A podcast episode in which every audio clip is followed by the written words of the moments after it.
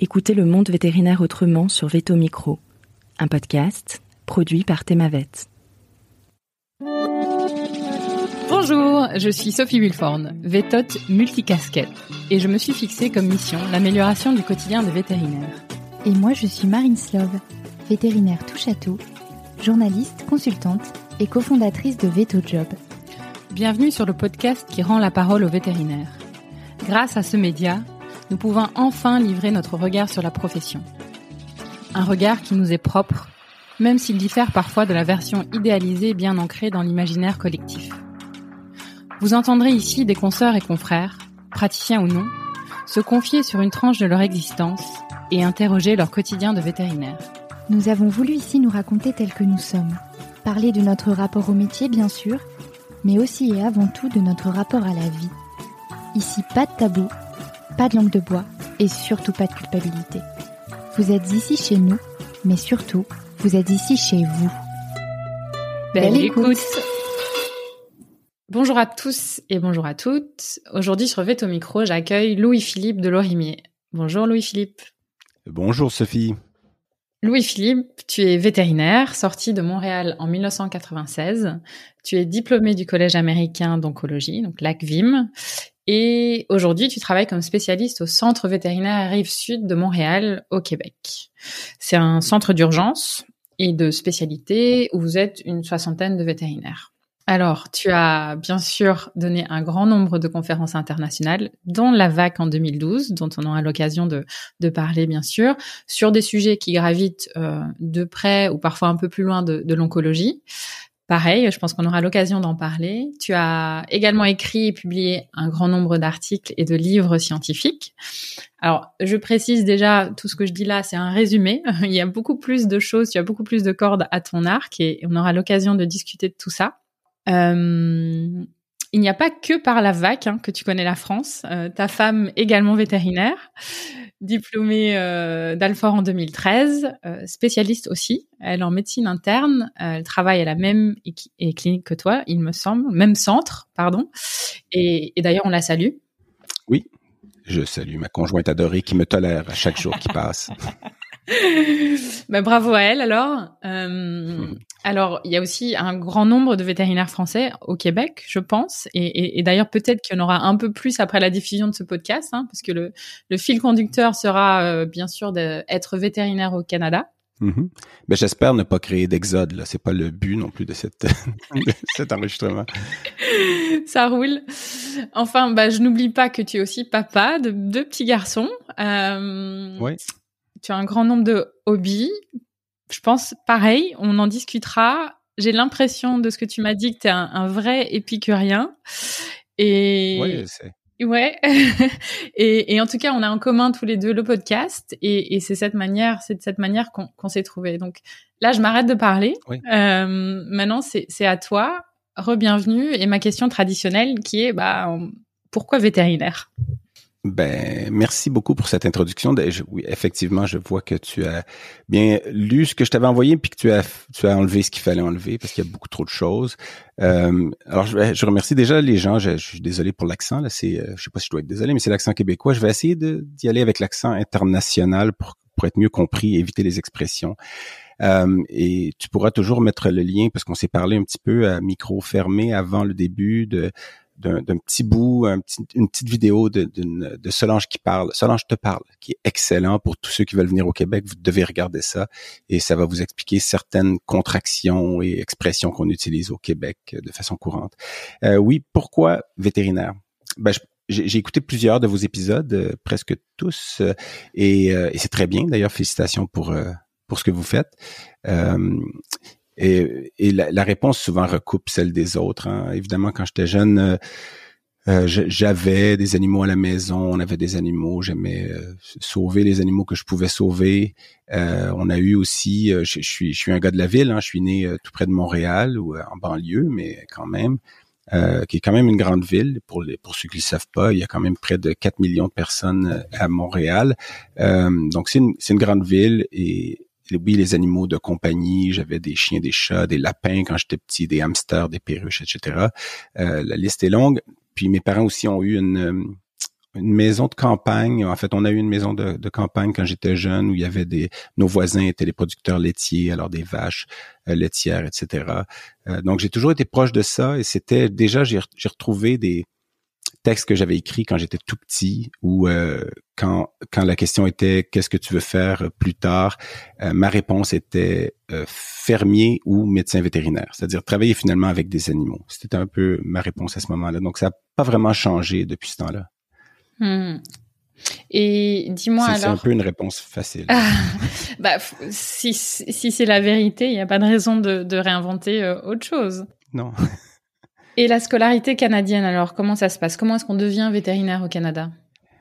Euh, ouais, là c'est différent quand même de chez vous. Puis je sais un peu euh, dans, dans, France parce que ma conjointe évidemment étant française euh, m'a expliqué, m'a expliqué le plaisir de passer à, travers les concours et tout ça. Euh, et évidemment il y a un peu d'ironie, euh, de sarcasme dans ce que je dis. Mais ici c'est différent. Mais on a le, le, le, le, déjà le primaire qui est de, de 6 à 12 ans. L'école primaire après c'est ce qu'on appelle l'école secondaire qui est de, de 12, 13 à 16 ans environ. Et après, il y a ce qu'on appelle le cégep. Le cégep, c'est le collège d'éducation générale et professionnelle qui est, euh, quand on veut aller en sciences pures ou appliquées, comme euh, la médecine vétérinaire, ben, c'est deux ans d'habitude le programme. C'est un programme où il y a, bon, les, mathématiques, la physique, la chimie. C'est, peut-être ce qui ressemble un peu au concours, mais en étant très différent. Et après, on peut entrer directement en médecine vétérinaire si on a les notes.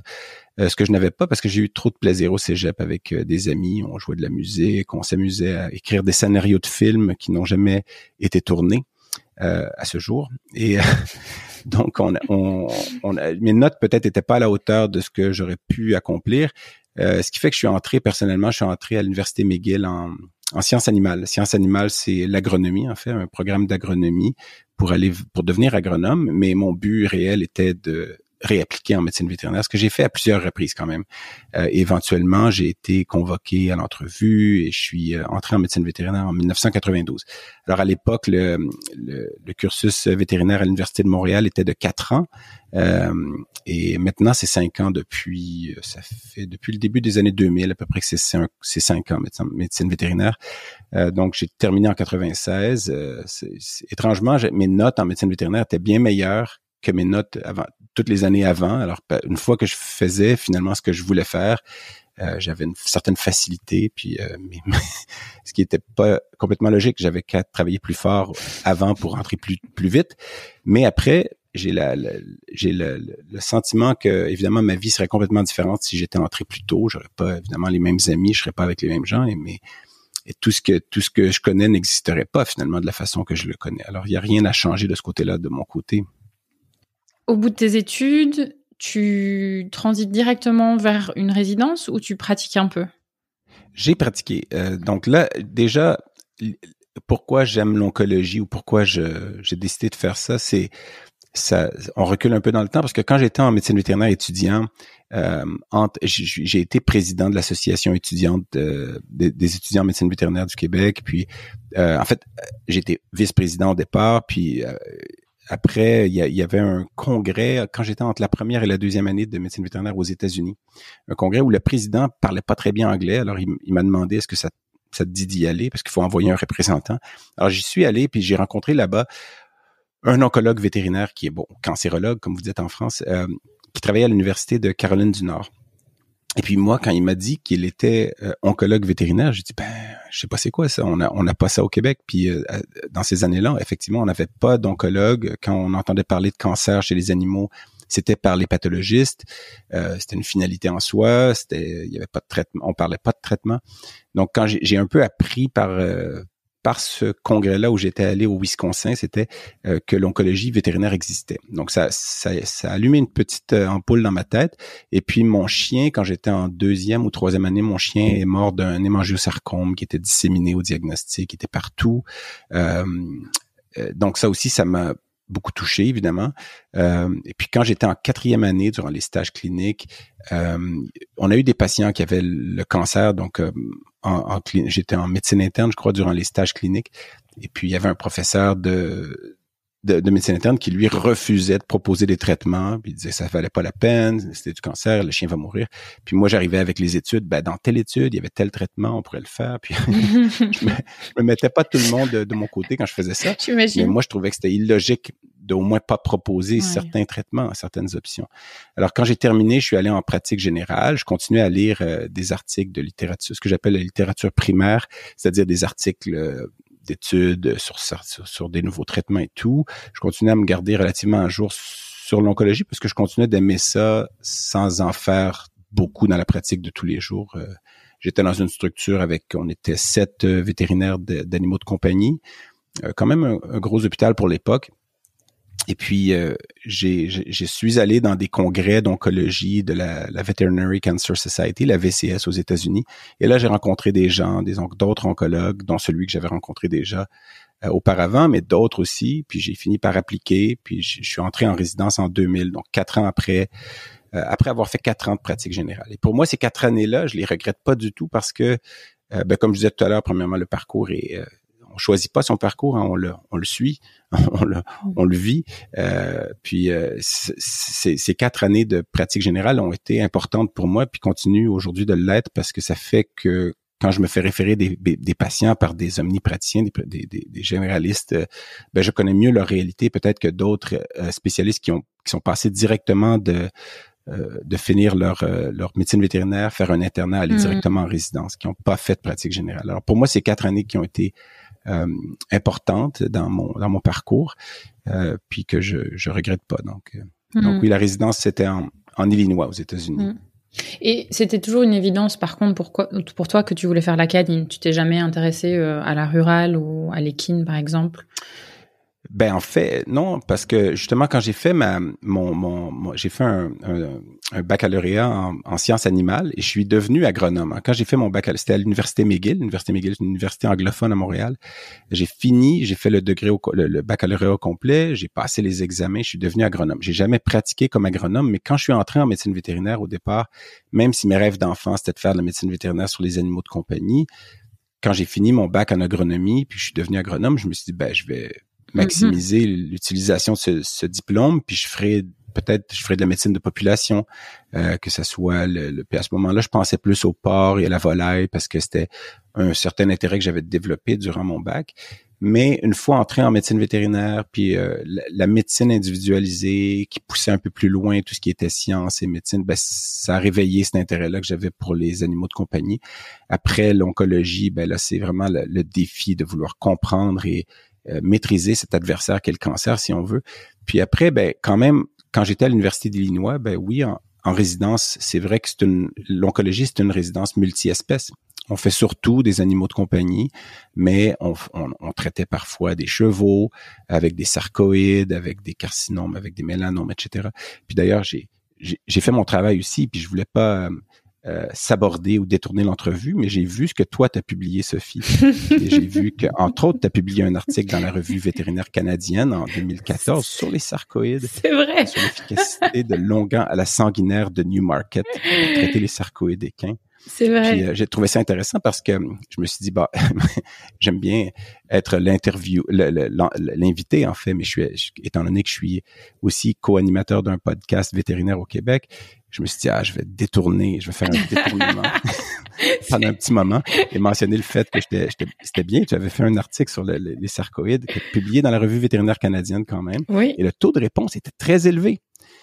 euh, et puis, euh, là, j'ai appris en lisant le, le, résumé, parce que la revue vétérinaire canadienne, la plupart des articles sont en anglais, mais il y a souvent un résumé en français. Puis là, je voyais que le mot sarcoïde était, il était écrit une sarcoïde. Et là, je suis tombé de ma chaise. Là, j'ai toujours dit un sarcoïde. Et là, j'ai cherché et, c'est un mot épicène, donc il peut se dire une ou un sarcoïde. Au ah! Québec, on dit, on dit presque toujours un sarcoïde.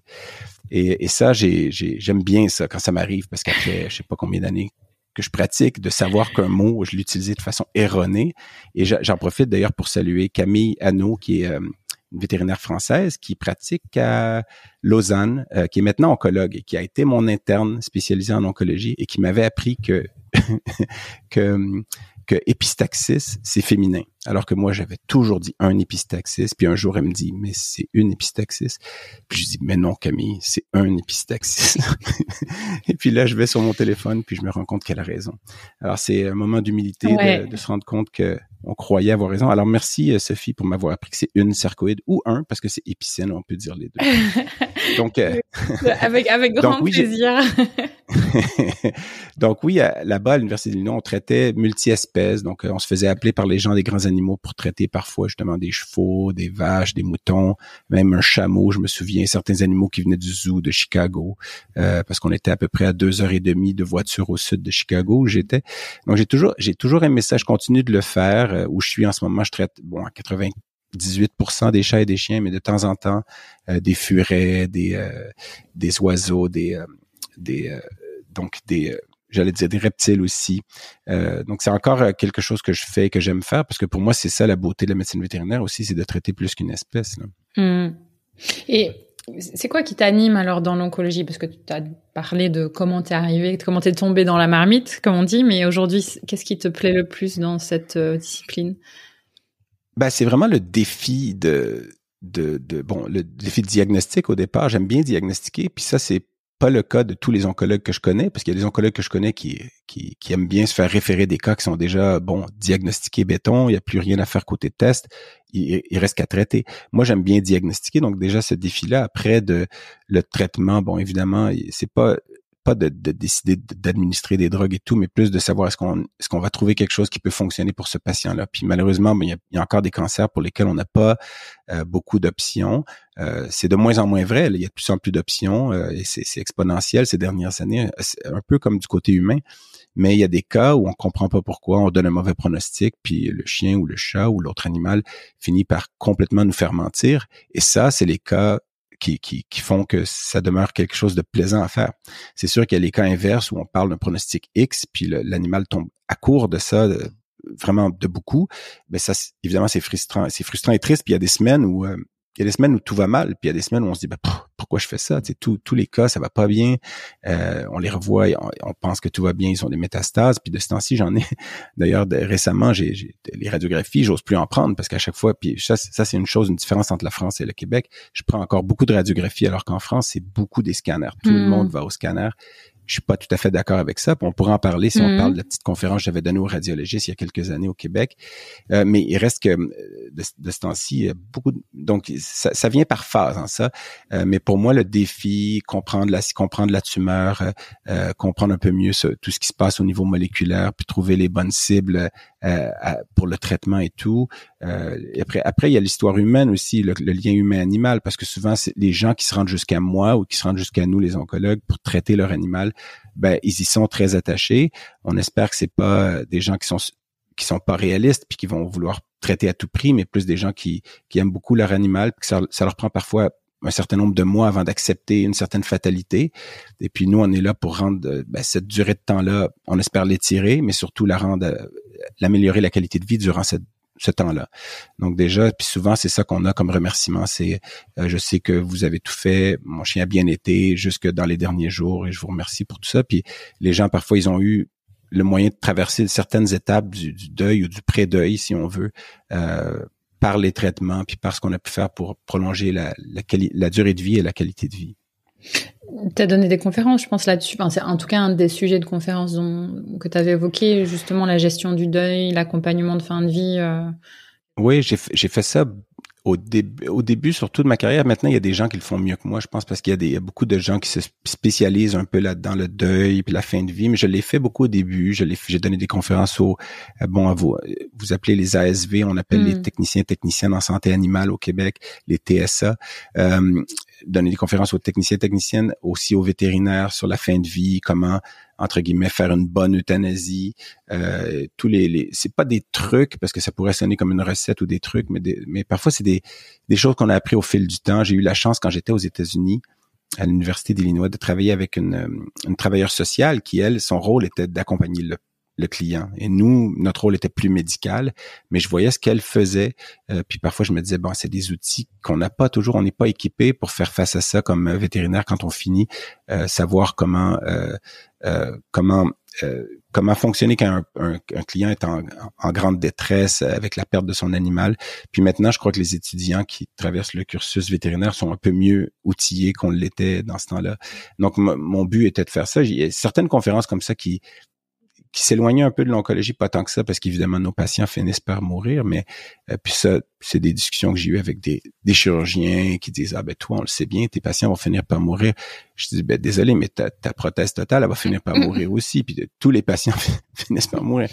Donc, faut c'est juste qu'ils sont pas habitués de vivre. Les, chirurgiens, par exemple, quand le client décide d'euthanasier, parfois sont désemparés. J'ai vu des chirurgiens marcher dans le corridor euh, dans le au travail avec les yeux euh, les yeux vide de sens, puis il dit qu'est-ce qui va pas? Il dit ben mon client veut euthanasier. Moi je dis bon, veux-tu parler à ton client? Mais c'est un, problème orthopédique euh, complexe qui était plus guérissable. Puis donc c'est mais on, a une habitude malheureusement à voir ces clients-là, puis c'est des situations où peut-être on, ça veut pas dire que c'est plus facile, mais on, le vit plus souvent disons que, que d'autres spécialités, ça c'est sûr. Hmm. Et euh, donc, tu fais ta résidence au, Illinois. Et... Oui, où j'ai rencontré ma précédente conjointe qui était étudiante quand j'étais résident. Donc, vétérinaire également. Oui. Oui, puis elle, elle a travaillé, c'est intéressant quand même parce qu'elle a travaillé en Illinois, tout près de l'université où j'étais. Il, y avait le centre antipoison qui est encore là, le centre antipoison de, de l'ASPCA, l'American Society for Prevention of Cruelty C'est le plus grand, le premier centre antipoison avec des toxicologues euh, vétérinaires sur place. Euh, donc, elle a travaillé là pendant quand même trois ans. Euh, puis après, bon, moi je lui avais dit, moi je vais retourner au Québec. Là. Je, je, prévoyais rester, je, suis resté quand même quatre ans comme professeur là-bas après ma résidence que j'ai beaucoup aimé parce que j'ai eu des résidents, j'ai formé des résidents, j'avais les étudiants, les internes et tout, le côté académique, la recherche. Puis d'ailleurs là, pour encore une fois détourner l'entrevue, j'ai vu que tu as publié récemment un article sur le tiludronate en pratique équine. ça, ça c'est dans le Journal of Equine Veterinary Science en 2022. Là, j'ai l'impression de, de, redevenir l'animateur pendant 30 secondes, mais parce que en Illinois, quand j'étais là-bas, on avait travaillé beaucoup sur les biphosphonates. Hein. Donc, euh, pour ceux qui ne savent pas, les biphosphonates ou les aminobiphosphonates, c'est la classe de médicaments entre autres qui est utilisé pour traiter l'ostéoporose, mais qui spécifiquement réduit la résorption osseuse, donc ramène l'équilibre quand il y a de l'ostéolyse, etc. Nous, on les, on les, on les étudiait surtout pour voir s'il n'y avait pas un effet bénéfique pour contrer la douleur osseuse euh, causée par l'ostéosarcome chez le chien, donc le cancer osseux euh, primaire, mais aussi on l'utilisait pour l'hypercalcémie, euh, pour les métastases osseuses et pour d'autres d'autres conditions aussi. Puis là, je vois que toi, tu es co-autrice d'un d'un article portant sur 1804 euh, chevaux traités. Je trouvais ça immense. Et puis, il y avait une efficacité sur 343 chevaux avec une dose unique intraveineuse. Puis, il y avait, il y avait des chevaux chez lesquels ça continuait à, avoir, à mener à une amélioration de la qualité de vie même un an plus tard. Alors, je trouvais ça très bien. Je te félicitais pour ça parce que je vois que certaines choses que tu as faites au fil des années recoupe ce que j'ai fait jadis quand je travaillais sur les biphosphonates. C'est drôle quand même. Hein On dit qu'il n'y a pas de hasard, mais ça fait quand même deux publications. Alors j'en ai pas fait des dizaines, hein, j'avoue, mais euh, je pense que j'en ai trois. Euh, non, mais j'ai vu que tu en avais fait une sur l'hypertriglycéridémie des chevaux aussi, ce qui touche pas du tout à l'oncologie, mais l'hypertriglycérie, je savais même pas que les chevaux faisaient de l'hypertriglycéridémie ou l'hyperlipémie. Puis ça, c'est quelque chose que je pense qui est sous-diagnostiqué chez les chez les animaux de compagnie, chez les chiens entre autres, parce qu'il y a beaucoup de chiens que je vois, les, les triglycérides font pas partie du bilan euh, biochimique standard. Et quand on le vérifie, j'ai diagnostiqué au fil des années beaucoup, beaucoup de chiens avec l'hyperlipémie et l'hypertriglycéridémie. Puis là, je vois que tu as publié aussi quelque chose là-dessus en 2014. Donc, j'arrête là, je vais arrêter de, détourner l'entrevue, mais euh, je voyais quand même que parmi les publications que tu avais faites, il y en a plusieurs qui touchaient des points sensibles de mon côté. là. Euh, bah, écoute, euh, ravi d'entendre ça. En tout cas, je, je ne m'attendais pas du tout à ça en débutant ce podcast. Donc, bien joué, bien joué. Euh, Revenons-en à nos moutons. Tu ne me déstabiliseras pas si facilement. Euh... Ah, notre podcast s'appelle Du coq à l'âne pour ceux qui veulent l'écouter. C'est un peu de ma faute. Je saute souvent du coq à l'âne. Et c'est très bien comme ça. Euh, pourquoi tu voulais rentrer au Québec euh, absolument? Bah, j'ai un attachement. Euh, euh, je, ne sais pas si je dirais patriotique ou enfin, bon, évidemment, ma famille est ici. Euh, je suis un amoureux de la langue française, même si euh, mon accent diffère du vôtre. Puis en fait, c'est vous qui avez un accent, moi j'en ai pas. c'est ce qu'on aime dire. Euh, en fait, tout le monde a un accent, mais, mais j'aime bien le français. Euh, j'aime euh, le Québec, euh, sa diversité, son, les étendues. Euh, ma famille, mes amis, hein, j'ai des liens très près avec mes, mes confrères, consoeurs de classe de médecine vétérinaire. Justement, c'est quatre années qu'on avait passé où on est tous dans la même classe pendant, en tout cas pendant les trois premières années, toujours dans le même local, tout le groupe ensemble. Ça tissé des liens très, très, très serrés. D'ailleurs, certains de mes confrères, en fait, un de mes confrères qui travaille dans le port m'a demandé d'être le parrain de sa fille. Puis je me souviens quand il me l'a demandé, il dit ça c'est pour te forcer à revenir au Québec. Euh, ben, j'avais déjà l'intention de revenir au Québec de toute façon. Euh, alors je les salue, je salue Sylvain et, et, Karine et sa fille Pénélope qui est ma Pénélope et ma ma filleule. Euh, et, et, sa sœur qui fait du cheval d'ailleurs si on veut faire un lien avec ce que tu fais Nora. Euh, donc ça déjà tout ça, les amis, la famille, tout ça. Puis ma, ma conjointe de l'époque, euh, Jocelyn, qui est une anglophone, mais qui est maintenant avec un, qui est une américaine en fait, mais qui est maintenant avec un français d'ailleurs. Euh, et elle, je lui avais dit, ben je retourne au, au, Québec. Puis elle vient de venant de la région de Boston, ça faisait un peu son affaire parce qu'elle voulait retourner sur la côte est aussi. Elle aimait un peu moins le, le Midwest américain. Euh, donc Montréal nous on dit Boston, hein, vous dites Boston. Mm-hmm. Euh, il y, a, des mots comme ça où on, a francisé plus que vous. Puis il y a d'autres mots où c'est l'inverse. On dit Wi-Fi, vous dites Wi-Fi. Wi-Fi oui. Euh, mais on dit, on dit Boston, vous dites Boston. C'est pas tout à fait logique. Euh, mais elle vient de la région de, en fait, elle vient de Salem. C'est une sorcière, comme j'aime bien le uh-huh. rappeler. et, et on est on est allé souvent en voiture. C'est à peu près cinq heures de route de Montréal à Boston. donc pour elle, ça faisait son affaire. Moi, j'étais content de revenir au Québec euh, dans une structure qui n'était pas académique, mais quand même, euh, j'ai eu l'occasion, même en, structure privée, de faire des études cliniques. Euh, on est sur le point d'en commencer une autre maintenant. pour moi, c'est parce que au départ, je voulais continuer à beaucoup publier, écrire et, tout. C'est plus difficile en pratique privée. On a mmh. des longues journées avec beaucoup de patients. Mais pour moi, c'était un des challenges qui a été euh, pas évident au début, mais euh, avec qui, qui est maintenant, qui, qui est ma, vie de tous les jours maintenant. Donc, euh, oui, revenir au Québec, c'est drôle parce qu'il y avait un de mes professeurs qui était un chirurgien de, dans les animaux de compagnie qui, qui m'avait dit quand j'ai quitté, qui m'avait dit bon ben au revoir, mais tu reviendras pas au Québec. En voulant dire dans ces années-là, ben il n'y a pas d'oncologie de toute façon au Québec, donc pourquoi tu reviendrais? Je dis hmm. ben justement, je vais partir faire la formation puis je vais revenir. Puis il va en avoir de l'oncologie au Québec. Parce que dans, dans ces années-là, il y avait zéro oncologue euh, vétérinaire au Québec. Puis maintenant, vous voyez, en 2022, on est huit, huit, huit oncologues vétérinaires au Québec quand même. Du coup, tu étais le premier oncologue au Canada alors, enfin au Québec? Euh, au Canada, non. Euh, ben en fait, ni un ni l'autre. J'étais pas le premier. Au Québec, il y avait une, une consoeur à moi de ma promotion, en fait, qui euh, qui s'appelle Marie-Ève Nadeau, que je salue, c'est l'écoute, qui était, qui avait fait sa résidence à la même université en Illinois aussi, qui m'avait un peu ouvert la voie là-bas et qui est revenue au Québec alors que moi, je débutais là-bas. Donc, elle, elle, a été oncologue ici au Québec de, à partir de 2000-2001. Euh, moi, je suis revenu au Québec en 2007.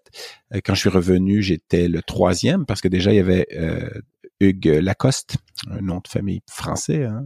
Mm-hmm. Euh, Hugues, qui était mon résident en Illinois. Alors lui aussi a été formé en Illinois euh, euh, quand j'étais professeur là-bas, qui est revenu au Québec en 2006. Alors moi, quand je suis revenu, j'étais le troisième. Euh, puis il y en avait déjà aussi dans l'Ouest canadien, peut-être en Ontario, il y en avait un ou deux aussi. donc, mais c'était quand même une spécialité qui débutait. Hein, les, médecins vétérinaires euh, euh, généraliste ou omnipraticien n'était pas encore habitué à référer des cas, euh, encore que le cancer c'était une finalité euh, en soi.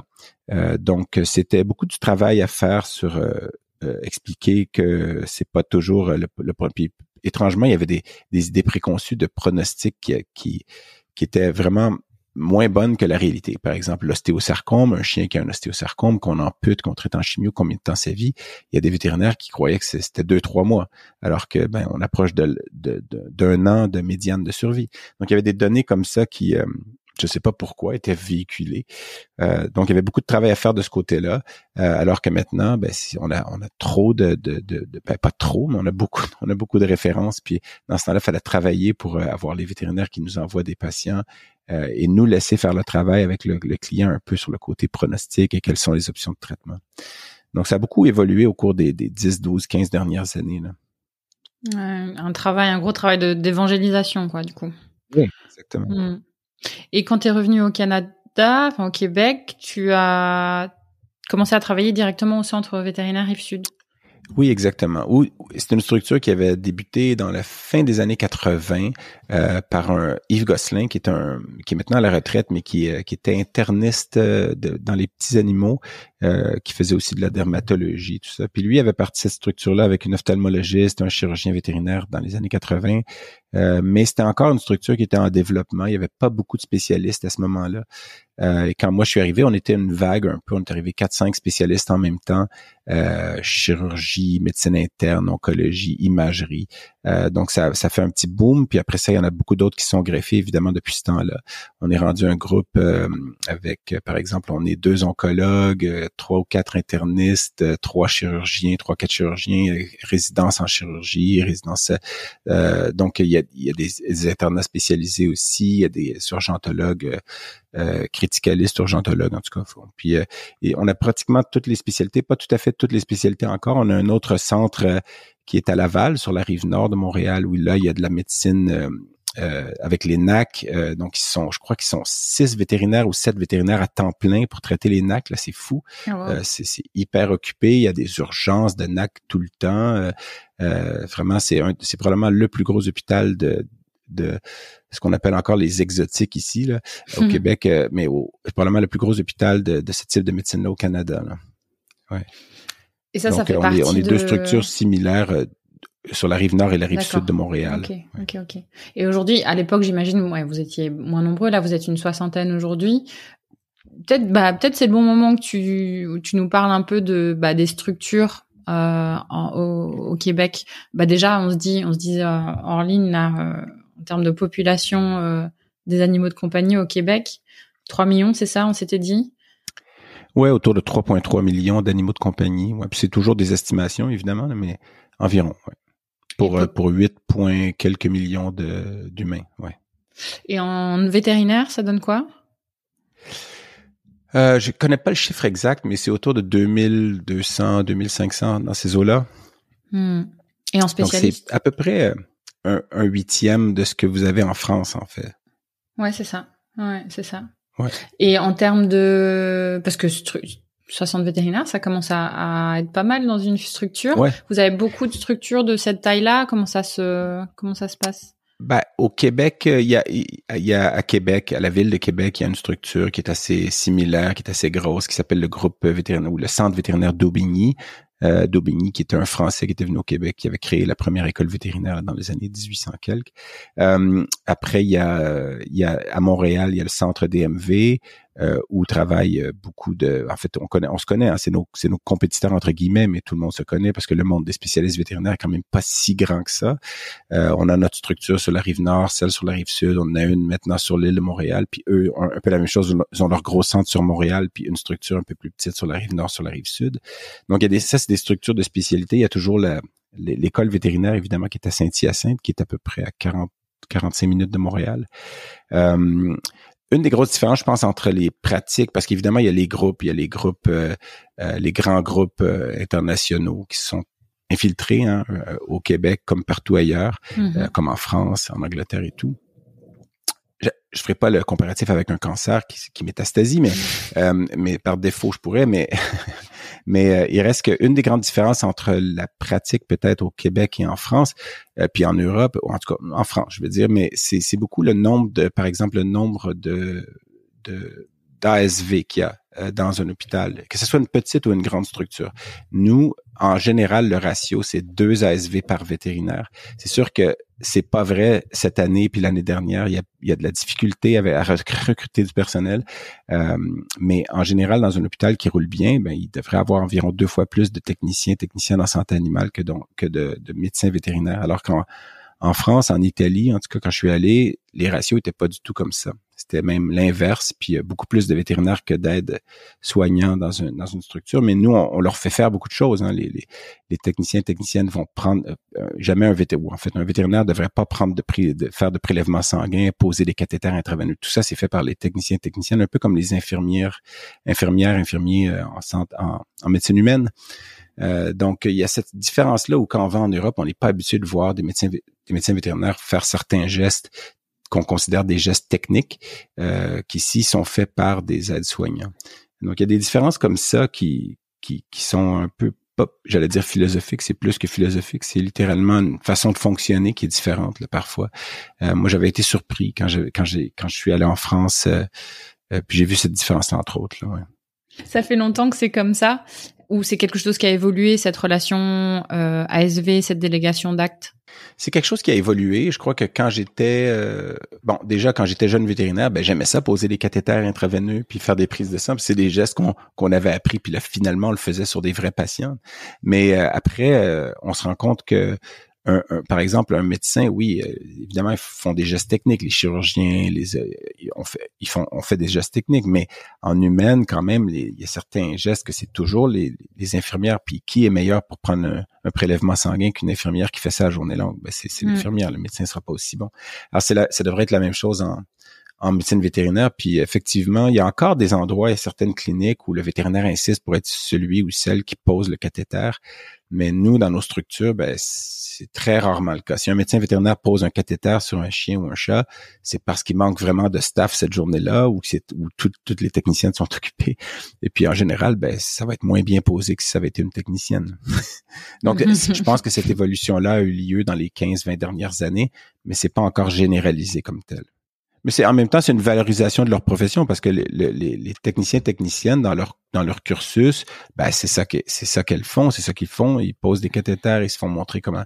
Euh, tu sais, euh, les vétérinaires devraient pas non plus tenir les animaux qui se font prendre des radiographies ou qui se font imager. Euh, ils sont nous sont en charge de tout ça, le laboratoire évidemment. Euh, mais ça va au-delà de ça. Moi, en, oncologie vétérinaire, ben, je prescris, par exemple, ma dose de chimiothérapie, j'examine le patient, je regarde les résultats sanguins, mais après le cathéter, la préparation du médicament dans la hotte euh, de chimiothérapie, l'administration du médicament, ça c'est ma technicienne, c'est mes techniciennes qui vont faire ça. Je dis mes techniciennes comme si elles m'appartenaient, c'est pas mes techniciennes, les techniciennes avec qui je travaille, j'essaie de jamais dire ça parce que je trouve que c'est un abus de langage, mais donc les, les techniciennes avec qui je travaille sont meilleures que moi pour faire tous ces gestes techniques-là. Donc je leur fais entièrement confiance pour ça. Tu as, mentionné, bon, tu pas utilisé le mot tel quel, mais tu as mentionné euh, la situation de pénurie.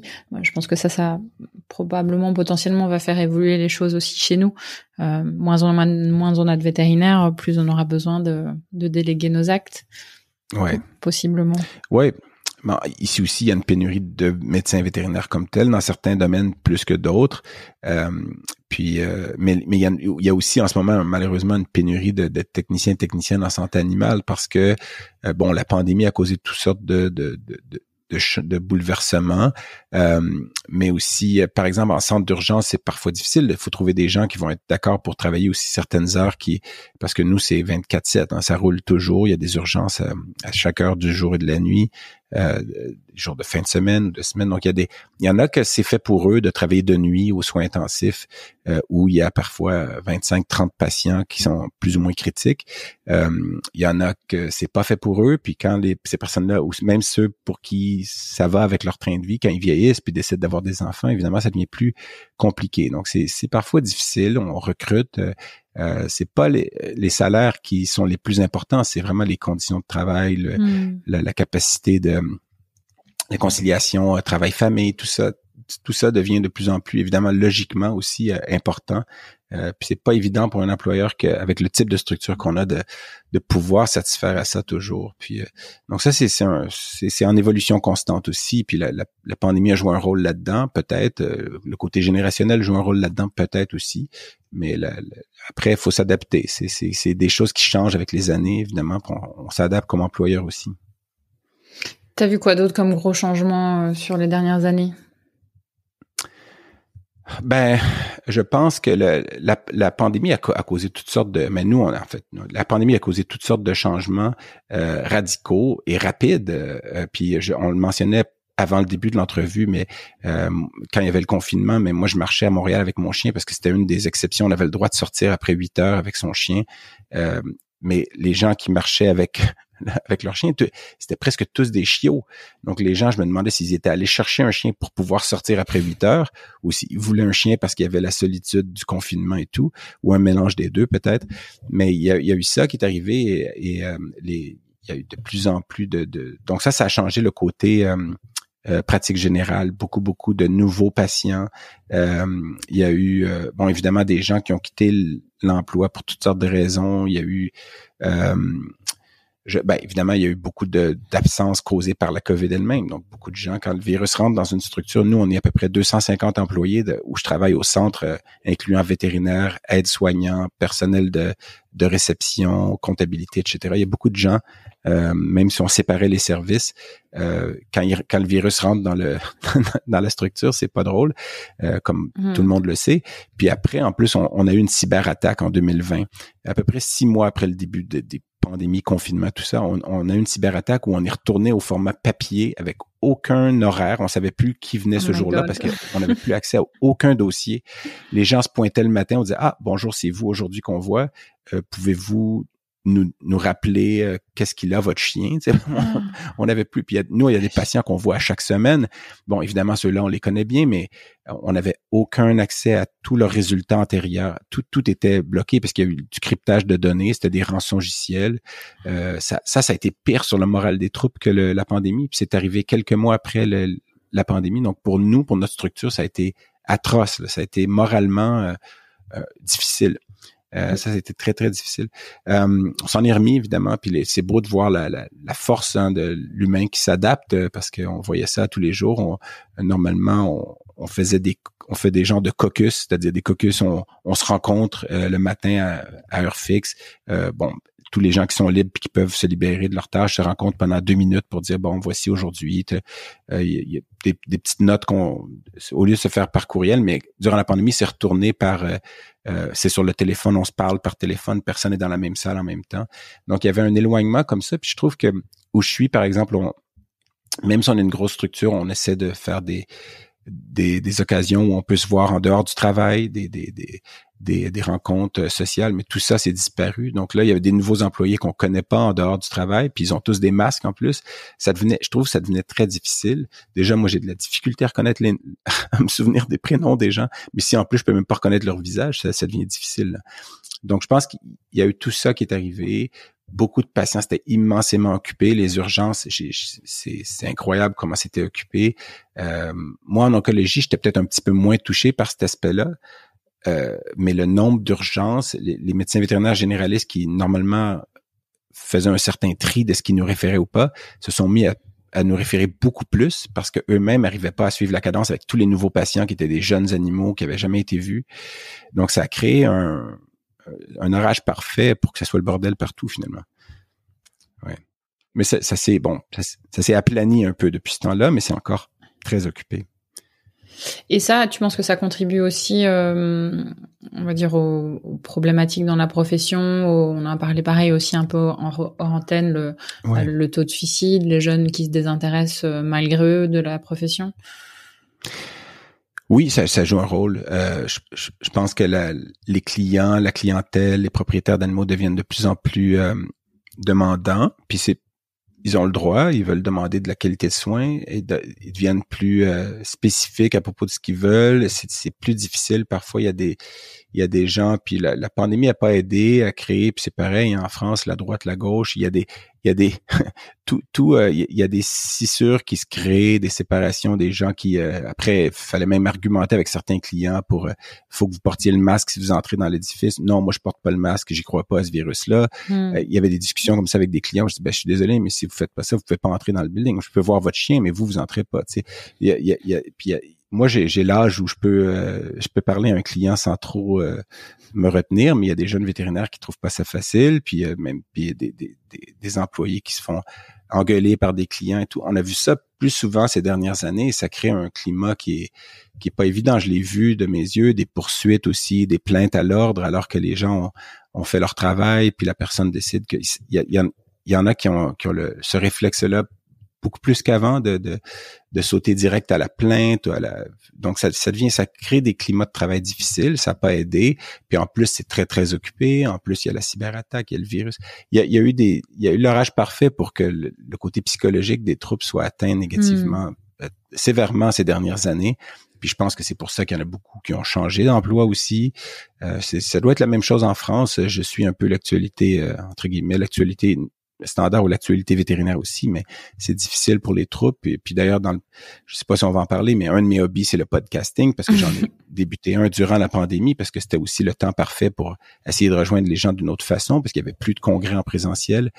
Mais euh, demain, euh, on enregistre des épisodes, puis on reçoit justement un sociologue qui a fait une vaste étude sur la, la médecine vétérinaire au Québec et sur les médecins vétérinaires et les, la santé finalement psychologique un peu des médecins vétérinaires au Québec parce que le, il y a eu, il y a eu quand même beaucoup de beaucoup trop de suicides dans, dans notre petite communauté de 2000 quelques vétérinaires au Québec. Il y en a eu plusieurs. Ouais. Puis j'en connais personnellement. Hmm. Oui, malheureusement, ça c'est euh, mondial, je pense, international aujourd'hui, la situation, euh, euh, en tout cas au niveau vétérinaire, malheureusement. Ouais. J'ai envie de. On a commencé à parler, tu vois, ben, on fait comme sur ton podcast, tu vois, on passe, on passe du coq à l'âne. c'est ma faute. non, mais on a commencé à parler de, de différences entre, voilà, on parlait des structures et on parlait des différences avec la France. C'est vrai qu'après on a dévié. Je voulais revenir là-dessus parce que je pense que probablement il y en a d'autres ou en tout cas est-ce qu'il y en a que tu, tu as identifié aujourd'hui entre la pratique vétérinaire, la structuration vétérinaire euh, en France et au Canada? Ben j'ai bon faut faut faut faut quand même euh, dire que j'ai jamais pratiqué en France alors je sais pas euh, exactement ce qui se passe dans le quotidien des médecins vétérinaires français.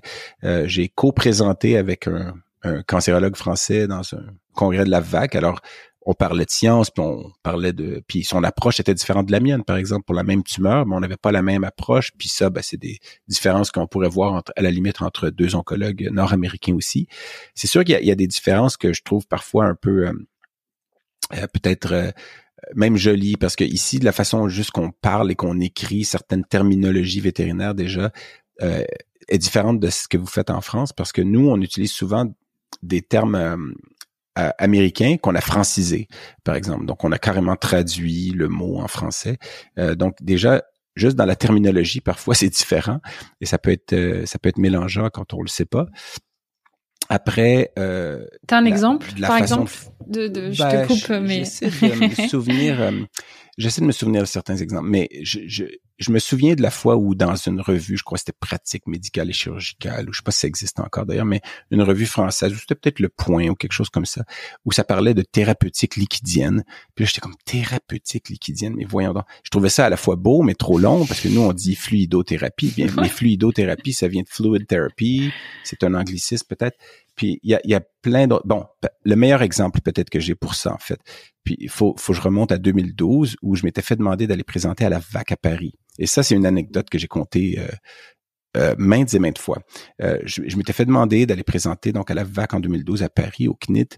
Et puis, euh, puis d'ailleurs pour la petite histoire, ben ma future conjointe était dans l'assistance, mais elle était étudiante vétérinaire à Alfort à ce moment-là. elle savait, elle se doutait pas que le gars au podium était pour éventuellement être le père de son enfant. Euh, mais si son cousin écoute, son cousin Clément en France, à qui j'ai dit qu'elle est tombée en amour avec moi ce jour-là, et lui aime bien mousser cette histoire-là. Je, je, je, je, je, l'ai dit plusieurs fois, puis elle, elle, aime pas trop quand je fais ça, mais, mais trop tard maintenant, c'est enregistré. Voilà. Alors, elle est tombée en amour avec moi ce jour-là. Et moi, je monte au podium avec mon style québécois, mon accent, puis je m'étais mis un peu à, à, à déconner au microphone, alors que tous les autres conférenciers étaient très mhm. sérieux, présentaient leur matériel. Et mais, mais surtout, c'est que moi, je présentais une conférence où on m'avait imposé le sujet, euh, ce que je n'étais pas habitué, parce que normalement, on se fait inviter à un congrès, ben voici, euh, on veut que vous donniez trois, quatre conférences. Ben nous, on donne huit sujets, puis ils choisissent parmi ces huit-là les trois, quatre qu'ils veulent qu'on présente. Mais là, c'était non, vous allez présenter ces quatre sujets-là. Puis le titre de ma première conférence, c'était le circumanalome canin, euh, deux points, euh, bon, que, comment le traiter, comment l'approcher, je sais pas quoi. Mais moi, circumanalome, j'avais jamais utilisé ce terme-là, j'avais jamais utilisé le mot circumanalome, je l'avais jamais prononcé. Et puis là, nous, on appelle ça des tumeurs des glandes périanales. En anglais, c'est euh, perianal gland tumors. J'hésite à dire, mais perianal gland tumors, tumeurs des glandes périanales. Alors, carrément, on prend le mot américain, on le traduit. Euh, mais circumenalome, je trouvais ça beau, mais j'avais jamais utilisé ça. Et là, je présentais une conférence et c'était ma première diapo. C'est ce qui était écrit en gros. Puis je, suis arrivé au podium en disant bon voici mon titre, mais j'ai jamais dit ce mot-là avant aujourd'hui. Puis euh, après bon, euh, ma crainte c'était surtout que les gens me comprennent pas à cause de l'accent, puis mon style aussi qui était très différent des conférenciers français. Mais finalement, ça avait quand même bien été euh, au-delà du fait que j'avais jamais dit le mot circumenalome avant la présentation. Donc, euh, mais il y en a plein d'autres. Hein. Il y en a plein d'autres qui me viennent pas nécessairement à l'esprit, mais il y a beaucoup de. Quand je lis un article, je comprends bien de quoi il parle, mais à chaque fois, je sourcille avec certains mots. Ah oui, c'est vrai. Nous, on dirait ça. Eux, ils disent ça. Euh, c'est une différence, mais ça, c'est une différence de nomenclature. Après, de la façon que ça fonctionne, euh, si on passe, euh, bon, on a parlé tout à l'heure des aides soignants. Je pense que les nôtres sont peut-être un peu plus impliqués dans dans des certaines certains actes techniques euh, puis le ratio est pas le même comme je disais. Mais au jour au jour le jour si on a un chirurgien qui fait une, chirurgie ben après faut que ça se ressemble. Faut que la, faut qu'il répare son ligament croisé ou qu'il mette sa prothèse ou je sais pas quoi. En oncologie ben il y a des différences. Je sais qu'en France par exemple les oncologues s'ils donnent de la chimiothérapie intraveineuse ben faut que le chien soit gardé ou le chat soit gardé 24 heures en clinique ce que j'ai jamais trop compris parce que ça, la loi avait changé pas, pas, longtemps avant que j'y aille. Et c'est pour moi, c'était incompréhensible, mais je pense que ça, c'est de la législation euh, au-delà, au-dessus de, des médecins vétérinaires. C'est pas, pas eux qui ont décidé ça. Euh, mais pour le reste, parce que je suis allé en Italie aussi, puis je suis allé en Italie où, euh, puis à Rome, où il y avait un, un oncologue vétérinaire comme moi, spécialisé du collège américain, et il devait poser un cathéter sur un chien ou un chat, je me souviens plus. Puis là, il appelle un autre vétérinaire, l'autre vétérinaire tient le chien, et lui pose le cathéter. Mais j'étais comme, mais sont où les, sont où les techniciennes? Puis il dit, ben, il y en a une seule, puis elle est à la réception, elle répond à, aux gens qui entrent puis qui viennent euh, payer les factures, acheter de la bouffe et tout. Je dis, mais c'est pas ça le rôle d'une technicienne, ça c'est une réceptionniste. Puis nous, ben, une technicienne, ben, ben, il y en a encore des cliniques où la, la, technicienne fait aussi la réception, fait aussi d'autres choses comme ça, mais de moins en moins.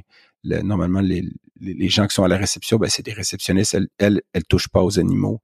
Les techniciennes sont à l'arrière puis elles font leur travail. Donc ça, c'est la, pour moi une des plus grandes différences. Euh, mais ce que j'avais noté quand j'étais allé en France, euh, c'était que il y avait des choses que, que les vétérinaires, j'allais dire vous, mais que les vétérinaires français font parfois qui sont à la fine pointe euh, de la technologie et de la science, pas toujours avec les études à l'appui, mais quand même à la fine pointe. Euh, donc, euh, tel appareil avec un 3-4 lasers qui fait bip bip et qui détecte telle chose. Mais à côté, il y avait quelque chose qui font que nous, on fait plus depuis 20 ans. Donc, qui, est un peu, pour moi, c'est ben, on fait plus ça comme ça. Je mais ça, c'est à la fine pointe, on fait pas encore ça comme ça. Donc, on dirait que c'était des deux extrêmes parfois au lieu d'aller vers le juste milieu. Euh, et puis j'essaie de baser ma vie autour du fait d'éviter les, les extrêmes, là, puis de, de viser plus le, le, le, juste milieu quand c'est possible. Mais je trouvais ça un peu drôle. Puis en, en Italie, j'ai vu un peu la même chose, donc je me demandais si c'était européen cette façon-là d'aller parfois de pousser à l'extrême dans un sens, mais de garder la bonne vieille façon pour autre chose. euh, ça, c'était une différence que j'avais notée. Puis quand je parle à des vétérinaires français qui maintenant pratiquent au Québec, ils me disent effectivement, cette, cette différence-là, elle existe, elle est réelle. Euh, en France, c'est souvent comme ça. On va trouver des petites choses qu'on va pousser la technologie, mais on continue de faire la bonne vieille façon pour plein d'autres choses. Et ça, c'est une, une, distinction que j'avais j'avais notée. Hmm. Bah, tu citais d'ailleurs que mm, sur l'oncologie, par exemple, euh, qu'on faisait beaucoup de scanners et que toi, aujourd'hui, tu faisais encore beaucoup de radio.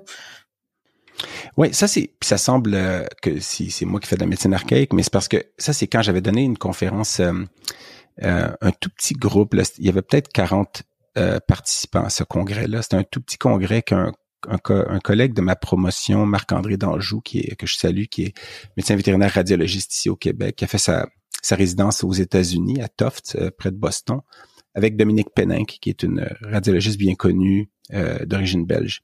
Euh, et puis euh, lui, bon, il a, écrit des livres sur l'échographie abdominale et tout. Il, est, connu quand même pour ceux qui font de l'échographie, de reconnaître son nom.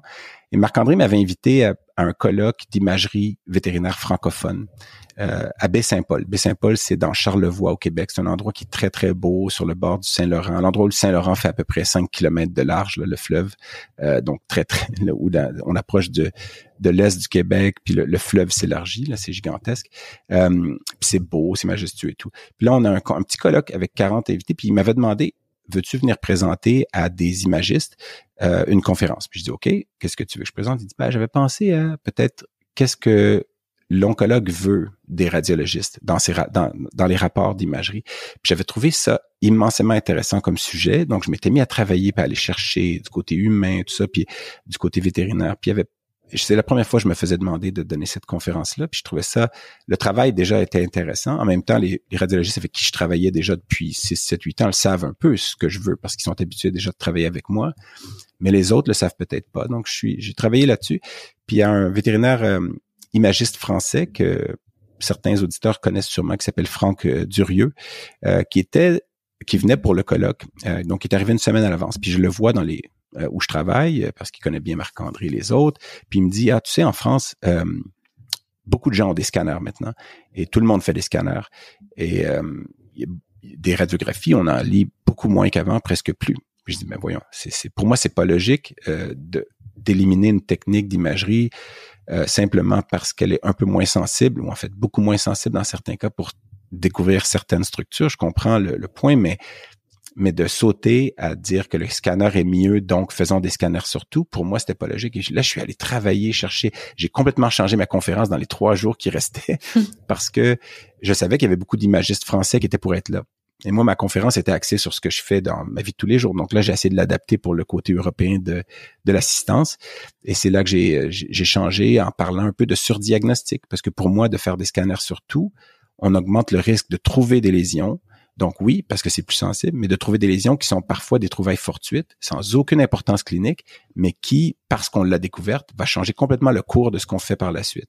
Par exemple, on a un chien qui a un ostéosarcome, on veut l'amputer et traiter en chimiothérapie.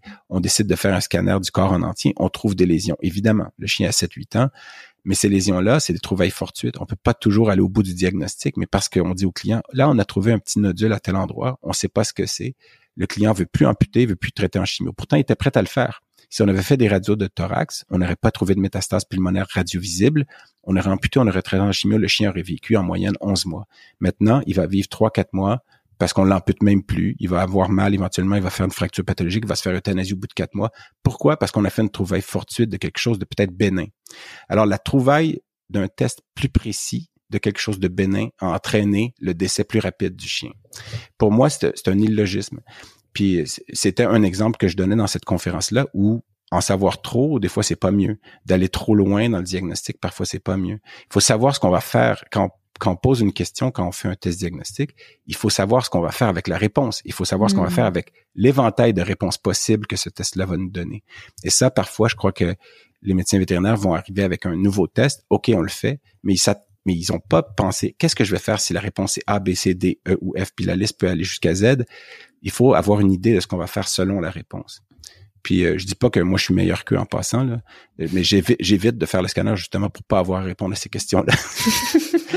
mais c'est pas vrai, je fais on utilise le scanner je fais des blagues, on utilise le scanner quotidiennement, mais on choisit les cas et il y a des cas où je crois pas que ça soit valable d'utiliser le scanner puis que la radiographie est encore mieux. Alors je fais encore beaucoup beaucoup de radiographie et pourtant je suis un spécialiste euh, dans un domaine particulier.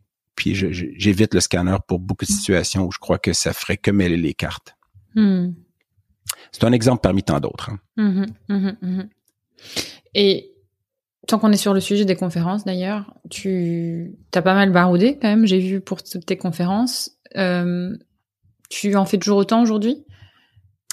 Un peu moins, euh, parce que il y a des jeunes oncologues qui sont arrivés au Québec, qui ont besoin de se faire connaître. Fait que je leur ai laissé un peu le, le puis là je sonne comme un altruiste là, je suis pas je, suis pas un saint là du tout là, mais je veux dire je me dis bon eux il faut qu'ils se fassent connaître, moi les gens me connaissent un peu, je suis assez occupé en clinique. J'adore donner des conférences, pour moi c'est euh, j'essaie de faire euh, le, mélange de deux choses, c'est-à-dire instruire les gens mais les faire rire aussi, puis arriver avec des anecdotes loufoques. Donc c'est ce que j'avais fait d'ailleurs quand j'avais présenté à la VAC. Je, craignais que ça passe pas bien, mais ça avait quand même bien passé. Mon souvenir est que j'avais une ovation debout, tout le monde riait. T'as trouvé ta femme aussi. non, non. elle m'a trouvé. Moi, je savais pas qu'elle était dans l'assistance.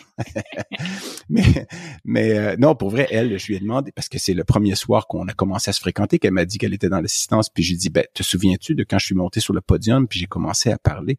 Elle dit, c'était comme voir un accident de train au ralenti. Elle, se demandait qu'est-ce que qu'est-ce que je faisais, pourquoi je faisais ça? Elle me connaissait pas. Puis elle se disait, ça fonctionnera pas. Je sais pas ce qu'il fait. Mais pour vrai, les gens riaient et trouvaient ça drôle parce que en même temps, j'étais l'avant-dernière conférence de l'après-midi. Puis il faut dire, j'étais passé dans le dans le salon des exposants auparavant. Puis malheureusement, à chaque kiosque, il y avait du champagne. Ce qu'on n'est pas habitué, nous, en Amérique du Nord, il n'y a pas du champagne à chaque kiosque. Alors moi, quand je me fais dire champagne avec un point d'interrogation, ma réponse est toujours oui. Pourquoi? On dit jamais non à cette question-là. En tout cas, au Québec? Alors, euh, moi, j'étais oui. Puis après deux, trois, quatre verres de champagne avec un estomac vide, quand j'ai présenté, il fallait que je fallait faire attention. Mais, euh, mais je me souviens bien de ça parce que déjà, j'étais nerveux de est-ce qu'ils vont comprendre mon accent? Deux, est-ce qu'ils vont comprendre mon style d'humour? Trois, est-ce qu'ils vont aimer mon style de conférencier qui est différent du leur? Puis, euh, et puis, j'étais passé après une vétérinaire française qui travaille maintenant en Amérique du Nord, puis qui parlait avec une voix tremblotante. Puis je me dis, bon, elle est stressée parce qu'elle revient en France, puis elle a peur de peut-être avoir perdu un peu la touche qu'elle avait quand elle était ici, j'imagine. Après, c'était Dan Rosenberg qui parlait, qui lui était un interniste qui, était parfait, là, le conférencier parfait. Euh, tout était puis j'étais en, admiration, puis c'était même un sujet d'endocrino qui m'intéressait pas du tout, mais je trouvais ça intéressant parce qu'il était tellement bon. Puis je dis mais, mais, ils vont ils vont me détester. Moi, je vais arriver avec mon style animé de puis finalement, bon, j'ai dit, bof, OK, on y va, puis on, pourquoi changer? Puis là, j'avais commencé en, faisant des blagues, puis en disant, bon, je sais pas si vous allez comprendre mon accent, parce que malgré mon nom, qui est très français, avec un prénom royal, puis une particule, pourtant, j'ai aucune noblesse, je viens du Québec, et puis euh, j'espère que vous allez comprendre. Je pourrais vous parler en québécois, mais là, c'est parce que vous allez rien comprendre. Je parle de même parce que là, c'est un accent très nasillard, là. Puis euh, sinon, je peux vous parler à la française, mais là, c'est la cata, la, la conserro. Euh, ou sinon, je vous parle avec un accent semi-international comme ceci, si ça vous convient. Puis là, j'avais, j'avais fait ça pour commencer la conférence. Puis là, j'avais dit, là, vous, puis les gens riaient quand même. J'étais content. Je me dis, yes, ça fonctionne. Puis je dis, là, vous êtes en train de vous demander, mais c'est qui ce mec? C'est un Anthony Cavana blanc? Euh, puis, euh, puis après, ça avait ri là aussi. J'étais comme, bon, c'est bien parti. Puis j'avais continué et, euh, ça avait bien été. Mais tu vois, j'en donne moins, mais j'avais quand même ce désir-là de, de, oui, de divertir. Puis c'est drôle parce que j'ai un bon ami qui, euh, qui était médecin vétérinaire, euh, qui est maintenant humoriste au Québec et qui fait du euh, donc de l'humour, du stand-up, et puis qui est un des, des plus connus euh, humoristes au Québec, qui s'appelle François Bellefeuille. Euh, il y en a peut-être qui le connaissent là, pour son personnage avec une barbe. Jadis, il y avait les cheveux un peu fous dans les airs. Maintenant, il s'est fait couper les cheveux. Mais il est très connu au Québec. Euh, c'est un bon ami à moi. Puis lui, il a fait ce saut-là d'aller à l'école de l'humour à Montréal, puis de d'aller en, en, humour carrément. Pas parce qu'il aimait pas la médecine vétérinaire, mais parce que il avait le sentiment que euh, que c'était sa carrière, c'était son appel, c'était ça, c'était de faire de l'humour, faire rire les gens et tout. Puis ça fonctionne visiblement bien parce que c'est un des, un des, un des hauts placés, disons, dans le domaine de l'humour au Québec. Euh, et après, euh, je connais aussi une, une oncochirurgienne en, en Ontario qui s'appelle Sarah Boston, euh, qui est donc, elle, elle a fait une résidence en chirurgie euh, des petits animaux et après elle a fait un fellowship en chirurgie oncologique au euh, Colorado. Donc elle est surspécialisée, elle est une des chirurgiennes qui, qui coupe, qui, j'allais dire qui qui coupe des, maxillaires, des orbitectomies, des, qui enlève huit côtes sur un chien, qui fait des chirurgies de, de ouf, on va le dire à la française. euh, mais qui a un intérêt à faire de l'humour. Puis elle a commencé à faire du stand-up en Ontario et tout. Et puis maintenant, elle a pris cette année une année sabbatique pour faire euh, pour faire ça, pour faire l'école de l'humour à Toronto, en Ontario et tout. Euh, alors qu'elle est hyper qualifiée pour être vétérinaire, puis euh, couper des tumeurs, puis faire des choses que 99% des autres vétérinaires ne peuvent pas faire. Mais moi, je suis très verbomoteur, comme certains auditeurs peuvent s'en être rendu compte s'ils ont des oreilles. et, ça, et, et mon ami Eric, euh, avec qui, parce que on parlait de hobby. Je sais pas si c'est vers là qu'on s'en va. Mais si complètement. Euh, bah, je te laisse y aller parce que je, c'est la question que je t'aurais posée. Donc je, t'aurais demandé. Et toi, le stand-up, du coup, non, mais le podcast, oui. oui ben, voilà. Le, stand-up, euh, en fait, c'est drôle parce que Sarah Boston, qui justement, qui est l'oncochirurgienne en Ontario, qui a, qui a pris une année sabbatique entre guillemets pour faire de, l'humour, elle m'a demandé il y a deux ans ou il y a trois ans, avant la COVID, avant le début de la COVID, il y avait un congrès qui s'organisait à, Niagara où il y a les chutes là. Euh, un congrès d'oncologie, de, la VSSO, c'est la Veterinary Society for Surgical Oncology, donc c'est l'oncochirurgie.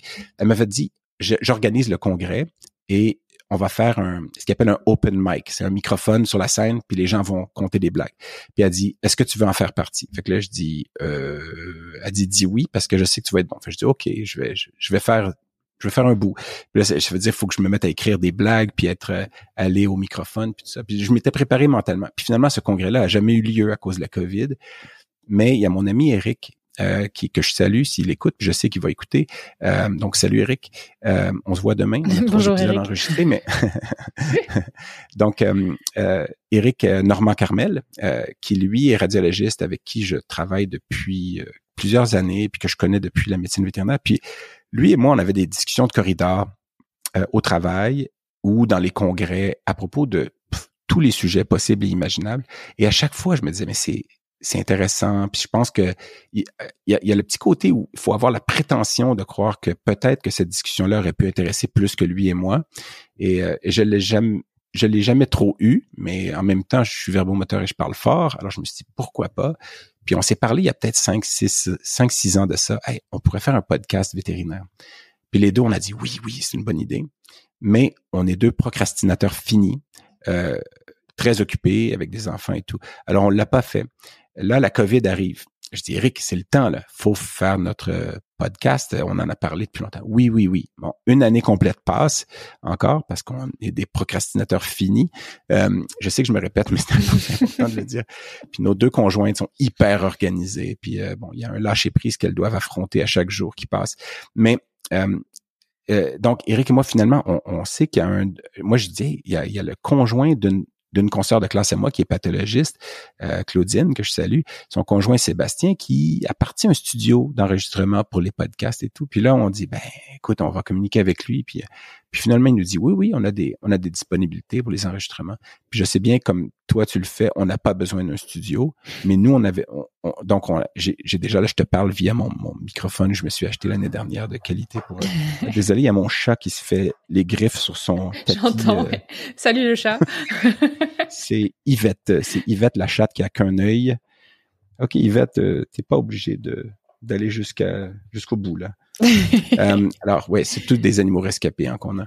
Euh, et on en parle d'ailleurs dans les épisodes. Mais là, on a on a finalement décidé, on y va.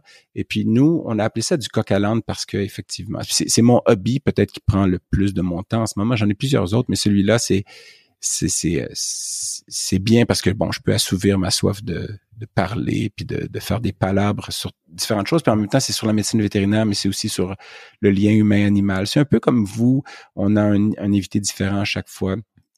Euh, on essaie de on essaie pas d'être drôle, mais on, on, essaie de faire ça, d'être animé, de, de oui, de, de, parler de différents sujets avec des invités qui sont pas tous vétérinaires. On a aussi des justement des aides-soignants, des, des TSA, ce qu'on appelle les techniciens, techniciens en santé animale. Euh, demain, par exemple, on a quelqu'un qui appartient à une fondation pour former des chiens qui euh, euh pour assister les gens qui ont des euh, stress post-traumatique, autisme, etc. On a quelqu'un qui est euh, un sociologue qui a fait l'étude, la vaste étude sur la santé, si on veut, santé psychologique des vétérinaires au Québec. On a un vétérinaire de grands animaux qui euh, d'animaux de bovins laitiers qui a euh, c'est ça dont le dont la, qui a qui a récemment reçu le prix qui est un peu le, le, prix de mérite euh, suprême de l'ordre des médecins vétérinaires du Québec donc et que je connais depuis longtemps. Donc on a des invités variés on essaie d'avoir des sujets variés puis c'est vraiment moi je suis fébrile comme un enfant dans un magasin de bonbons quand on quand on enregistre parce que c'est c'est un plaisir euh, renouvelé à chaque fois de en fait de faire connaître ces gens-là aussi tout ça. C'est pour ça que je t'avais rejoint d'ailleurs au début un peu parce que je, vois que toi tu fais une carrière en com puis euh, je suis à moitié jaloux euh, à moitié parce que il y a des choses que tu fais que je sais que je serais pas bon pour faire ça. Mais parler puis essayer de je sais pas véhiculer de l'information je certaine facilité. Est-ce que je le fais bien? Je crois pas. Je me suis réécouté, puis c'est, je suis agaçant, je parle trop, j'interromps constamment. Euh, ça m'a forcé à aller passer des tests en neuropsychologie d'ailleurs. Mais donc c'est thérapeutique pour moi aussi. voilà, on y vient.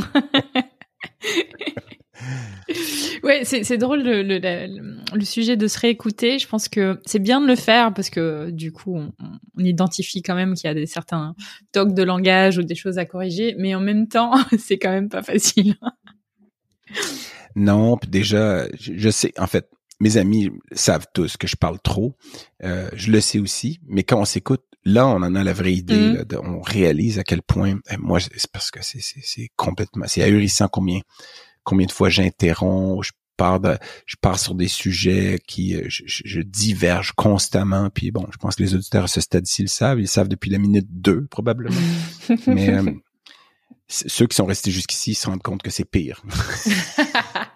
Mais tu vois, moi, je vais, je vais diverger aussi parce que tu, tu vois, tu as parlé de mérite et, euh, et toi aussi, tu as obtenu un, un, un, mérite du CIQ. Là, j'aurais bien voulu que tu parles de, bah, déjà de l'ordre des médecins vétérinaires du Québec pour qu'on ait un peu un espèce de parallèle et puis bah ton implication professionnelle, je pense, parce qu'elle est quand même assez euh, assez forte. Ouais, ben j'ai ça aussi j'ai un peu diminué quand même mes participations à divers comités, mais je l'ai fait beaucoup. Euh, j'ai été dans, dans beaucoup de comités au Québec euh, sur des sur des associations aussi euh, comme la Veterinary Cancer Society, euh, donc à l'extérieur du Québec. je suis aussi consultant sur le, VIN, le Veterinary Information Network. Ça c'est pas un comité, c'est autre chose, mais c'est une application qui qui me plaisait. Ça fait quand même depuis 2003 que je fais ça. Le, prix du CIQ, j'allais dire, je sais pas pourquoi ils me l'ont remis, dans le sens où euh, je sais pas si j'étais le meilleur candidat. Non, pour vrai, je, je, pense que quand je suis allé au microphone ce soir-là, quand ils me l'ont remis, je me suis pas. C'est, c'est pas le syndrome de l'imposte. Peut-être, là, je veux dire, visiblement, c'est pas probablement ça, mais, mais je me suis demandé est-ce que je suis vraiment la meilleure personne ou est-ce qu'ils avaient pas le choix puis ils ont pensé à moi la dernière seconde? Puis euh, après, c'est parce que j'avais quitté le comité administratif à ce moment-là de l'Ordre des médecins vétérinaires du Québec après deux mandats.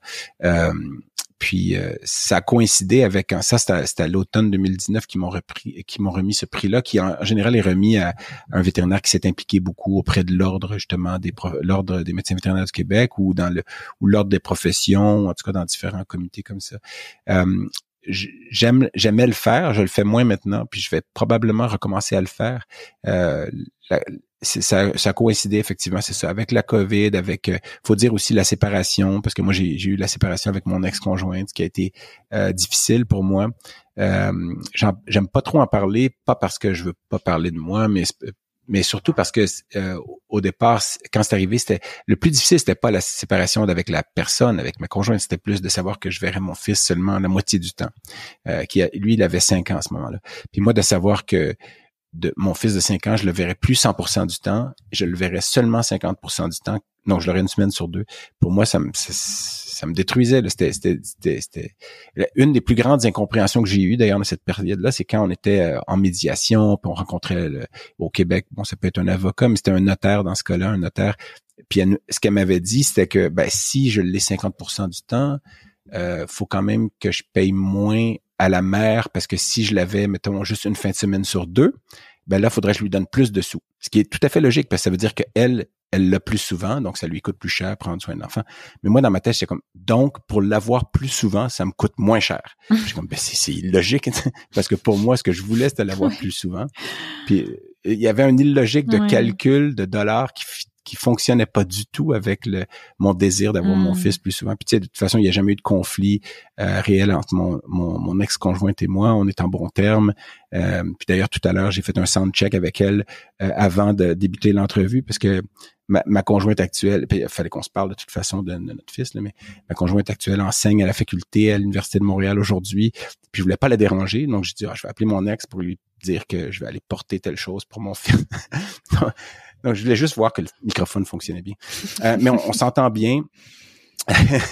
on s'entend bien, puis c'est ça que je disais tout à l'heure, elle est avec est avec un Français, je suis avec une Française, donc voilà, tout se recoupe. Euh, mais je disais ça parce que c'est ça. Donc mon implication, j'en ai fait beaucoup, un peu moins dans les dernières trois années. Mais ça ne veut pas dire que je vais pas recommencer. Euh, il y a beaucoup de choses comme ça qui. là, j'ai un bébé de dix mois à la maison. Je suis un vieux père. Euh, la plupart de mes confrères me disent soit que je suis courageux ou que je suis fou. Euh, mais après, euh, ben, je suis en amour avec ma conjointe et, notre fils de toute façon. Alors pour moi, il n'y a pas d'argument. Parce que tu dis que tu es un vieux, mais je, pense que personne, je sais pas si tu veux préciser ton âge ou pas au micro. Ouais, j'ai pas de j'ai pas de honte à dire que je suis né dans les années 60, mais euh, à la toute fin quand même. Mais euh, non, j'ai j'ai 53 ans. Mais à l'intérieur, évidemment, je, je, reste très jeune. Puis je pense que ce qui aide à ça, euh, un, d'avoir des enfants en bas âge, ça aide beaucoup. Ça, ça nous fait réaliser qu'on est vieux parce que c'est pas facile quand ils se réveillent la nuit, le matin. Mais, mais aussi, c'est de travailler dans la structure où je travaille parce que étonnamment, ça a un lien avec la médecine vétérinaire, mais de travailler, de voir, de, parce que on, on est une grosse structure. Il y a souvent des étudiants vétérinaires qui viennent en stage, des techniciens, techniciennes qui viennent en stage. Et ces jeunes personnes-là qui ont dans la début vingtaine, hein, qui sont nés maintenant après les après 2000 et qui viennent en stage avec nous, ben ça nous garde jeunes. Puis moi, quand j'ai ces gens-là, pour moi, j'ai encore leur âge. Dans ma tête, j'ai encore leur âge. Là. Faut, faut pas trop que je me regarde dans le miroir, mais sinon, euh, moi, mentalement, euh, puis quiconque écoute euh, notre podcast s'en rendra compte, j'ai pas beaucoup vieilli. mais c'est vrai, c'est presque le, syndrome de l'imposteur de l'âge en fait. Hein. Je vois exactement ce que tu veux dire. Euh, on, on se voit pas vieillir en fait en vrai, hein, souvent. Non, on voit vieillir les autres. Hein? C'est, drôle parce que j'étais, euh, pour vrai, j'étais à un, euh, je suis allé à un congrès d'oncologie il y a deux semaines aux États-Unis. Ça faisait trois ans qu'il n'y en avait pas eu. Puis je suis arrivé là-bas, puis là j'ai vu certaines personnes. Je dis, oh mon dieu, lui, lui a beaucoup vieilli dans les trois, dernières années. Par contre, lui ou elle a l'air a, l'air d'avoir rajeuni. Puis il y a des gens, c'est beaucoup de gens que j'avais pas vus depuis trois ans, euh, des oncologues américains, tout ça. Puis euh, bon, il y en a, pourquoi il avait l'air d'avoir vieilli? Bah, ils ont décidé, ils ont décidé durant la COVID qu'ils arrêtaient de se teindre les cheveux. Bon, alors maintenant ils ont les cheveux gris, mais vraiment gris, alors qu'ils étaient noirs il y, a, trois ans, mais en réalité ils s'éteignaient, ils se teignaient les cheveux depuis dix ans, mais moi je ne savais pas, ils ont arrêté durant la COVID. Donc il y a des choses comme ça qui, alors que moi, ben avec ma nouvelle conjointe et tout, on s'est mis à faire de la randonnée, euh, ce que j'ai toujours aimé faire, mais avec mon ancienne conjointe, on, on faisait pas trop ça. Puis ma conjointe euh, actuelle, Anne-Sophie, euh, euh, on fait de la randonnée tout ça. Alors j'ai perdu du poids, je me suis remis en forme. Après la rupture, ça avait pas été facile, mais donc il y a des gens qui me disent ah t'as l'air bien, t'as perdu, tu sais. Donc ça, oui. Après faut faut faut se maintenir en forme, puis d'avoir un bébé de 10 mois à la maison, je peux vous dire que ça ça aide. Mais je suis allé à un congrès vétérinaire québécois la semaine dernière, et puis là il y a des gens que je vois que que je connais qui ont gradué en même temps que moi et qui me disent ah je suis grand-parent maintenant puis leur petit-fils est plus vieux que mon fils. ça je trouve ça très drôle. je dis OK ton petit-fils a, 15 mois mais mon fils a 10 mois. Donc, en tout cas, puis il y a, y a, pas moyen de regretter son parcours, hein, parce que c'est ça que vous faites. Hein, votre podcast porte sur le parcours des gens, mais le parcours, c'est quelque chose qu'on qu'on peut pas changer. On peut, on peut, on peut prévoir changer le futur, mais le passé, évidemment, on peut pas. Puis comme je disais tout à l'heure, un parcours, c'est pas quelque chose qu'on planifie, c'est quelque chose qu'on subit ou qu'on vit. Mais moi, je, jamais je changerais euh, un iota de ce qui s'est passé dans le, dans le passé, parce que justement, c'est l'effet papillon. On, change une chose, ben le reste n'arrive mm-hmm. plus. Alors pour moi, c'était essentiel que ma conjointe actuelle tombe en amour avec moi en novembre 2012 à la VAC à Paris. Euh, Autour d'une conférence. Euh. C'est ça, c'est une, blague que je continue de faire euh, tourner. D'ailleurs, je lui ai dit que quand ça fera 10 ans qu'on est ensemble, 10-15 ans, elle va commencer à croire que c'est ça qui est arrivé. Ah oui, bah à force, bien, bien évidemment. Et la suite, du coup, tu l'as. Du coup, je vais pas te demander ce que tu changerais parce que tu me dis rien, mais comment tu vois la suite dans ta vie, dans ta vie pro ou perso d'ailleurs. Hein? Euh, je sais pas. Euh, j'ai, euh, ben c'est là où je suis un peu à moitié jaloux de toi parce que je me dis ben peut-être que je pourrais. Puis je dis à moitié, ça sonne mal. Hein, ouais, hein, j'avoue, je, je, suis, mais je, me vexe pas facilement. la moitié de ce que tu fais, j'approuve. Le reste, c'est de la. Non, non, c'est pas ça. C'est pas ce que je dis. C'est qu'il y a des choses que tu fais, je suis certain que tu serais. pas meilleur que moi, mais que tu, tu, es apte à le faire, puis je le serais pas carrément. mais il y a des comme le, le, le podcast, j'adore faire ça. Euh, est-ce que c'est une carrière? Je pense pas. Est-ce que c'est un ajout à ce que je fais? Euh, puis je sais pas où ça va me mener. Puis euh, on, vient de commencer, hein, ça fait qu'un an qu'on fait ça. après, il y a des Eric et moi, on parle de autre chose qu'on peut faire qui pourrait nous amener plus loin de ce côté-là, qui qui pourrait être intéressant et dont je peux pas trop parler parce qu'il y a des projets qu'on veut garder, pas secret, mais ça sonne bizarre, tu sais, mais mais un peu juste parce qu'on sait pas encore où ça où, on va aller avec ça. J'aime encore profondément ce que je fais, euh, c'est-à-dire soigner des animaux, diagnostiquer des animaux qui ont le cancer, aider des familles avec des animaux qui ont le cancer, euh, apprendre aux vétérinaires euh, ce que je sais. Euh, bon, je l'ai moins fait ces dernières années, mais je veux, je veux recommencer à justement écrire, à, à, donner des conférences et tout ça. J'ai moins de patience qu'avant avec certains, par exemple avec les propriétaires d'animaux qui sont qui sont peut-être parfois pas faciles. Je, fais attention quand je dis pas facile parce que ce que j'ai appris au fil des ans, c'est que les gens qui sont parfois des clients entre guillemets difficiles, c'est souvent des gens qui ont de la difficulté à accepter la fatalité de ce qui va arriver avec leur animal. Donc, c'est, je peux pas les blâmer. Euh, parfois, la colère ou le ressentiment va ressortir. Euh, il s'est mal exprimé, peut-être. C'est, c'est un peu, c'est des sentiments qui, qui sortent mal. Mais j'ai moins de patience avec avec les gens qui sont fondamentalement méchants. Euh, et, et, ça, j'ai moins de temps à perdre avec ça, disons, en vieillissant, puis moins, beaucoup moins de patience qu'avant avec ça. Euh, donc, il y a des fois où je me dis, ah, ça, ce genre de, de personnes-là, j'ai pas besoin de voir ça dans mon quotidien. Donc, euh, euh il y a ça qui, qui parfois m'agace un peu. Euh, mais sinon, euh, je pense que j'ai 53 ans. Je sais pas jusqu'à quel âge je vais pratiquer la médecine vétérinaire. Hein. L'âge de la retraite pour moi est, pas proche, mais je sais pas de quoi le futur est fait en fait. Moi, je vais continuer. Ben, j'ai des enfants qui sont trop jeunes pour prendre la retraite de toute façon. Pour penser à la retraite, ça c'est une erreur de faire des enfants. Ben, pas une erreur. jamais je dirais ça, mais mais faut quand même réfléchir au futur. Puis euh, donc, faut que je reste en forme et tout. Mais pour moi, c'est c'est ce que je fais et plus, puis avec des choses qui sont pas encore 100% euh, établies dans, dans quel dans quel angle ça va aller. Mais euh, je sais pas, je sais pas si je le dis bien, parce que j'ai déjà réfléchi à est-ce que je pourrais pas, puis je pense que tu as fait de, tu as travaillé pour le pharmaceutique aussi. Mm-hmm. euh, je me trompe? Oui, oui, c'est bien ça, ouais. Euh, il y a des choses comme ça auxquelles j'ai pensé par le passé, et puis par la force des choses, en étant spécialiste, on se fait parfois courtiser par euh, certaines compagnies pour euh, soit être expert dans, à propos d'un produit ou, euh, ou, quand il y a des lancements et tout, ou sinon il y a des, il y a des choses comme ça qui pourraient m'intéresser. Euh, mais les options sont évidemment, on, a la chance d'avoir une profession, je pense, qui nous ouvre euh, des horizons qui sont beaucoup plus grands que que ce que notre quotidien nous apporte au jour le jour quand on réfléchit à ce qu'on pourrait faire. Euh, c'est un peu aussi, d'ailleurs, ce que le sociologue avec qui je vais parler demain, notre, un, de nos invités de demain, parce que nous, on fonctionne, on enregistre trois épisodes à la fois, ben lui, ça faisait partie des questions comme est-ce que vous pensez que vous allez continuer à faire la même chose dans un an ou dans cinq ans? Puis les réponses étaient souvent assez élevées que la réponse était non. Euh, mm. non, je pense pas que je vais faire exactement la même chose. Je suis désolé, le chat continue de faire ses griffes. Yvette. Salut Yvette. Bon. elle a qu'un œil, mais euh, elle voit bien ce qu'elle veut faire, par contre.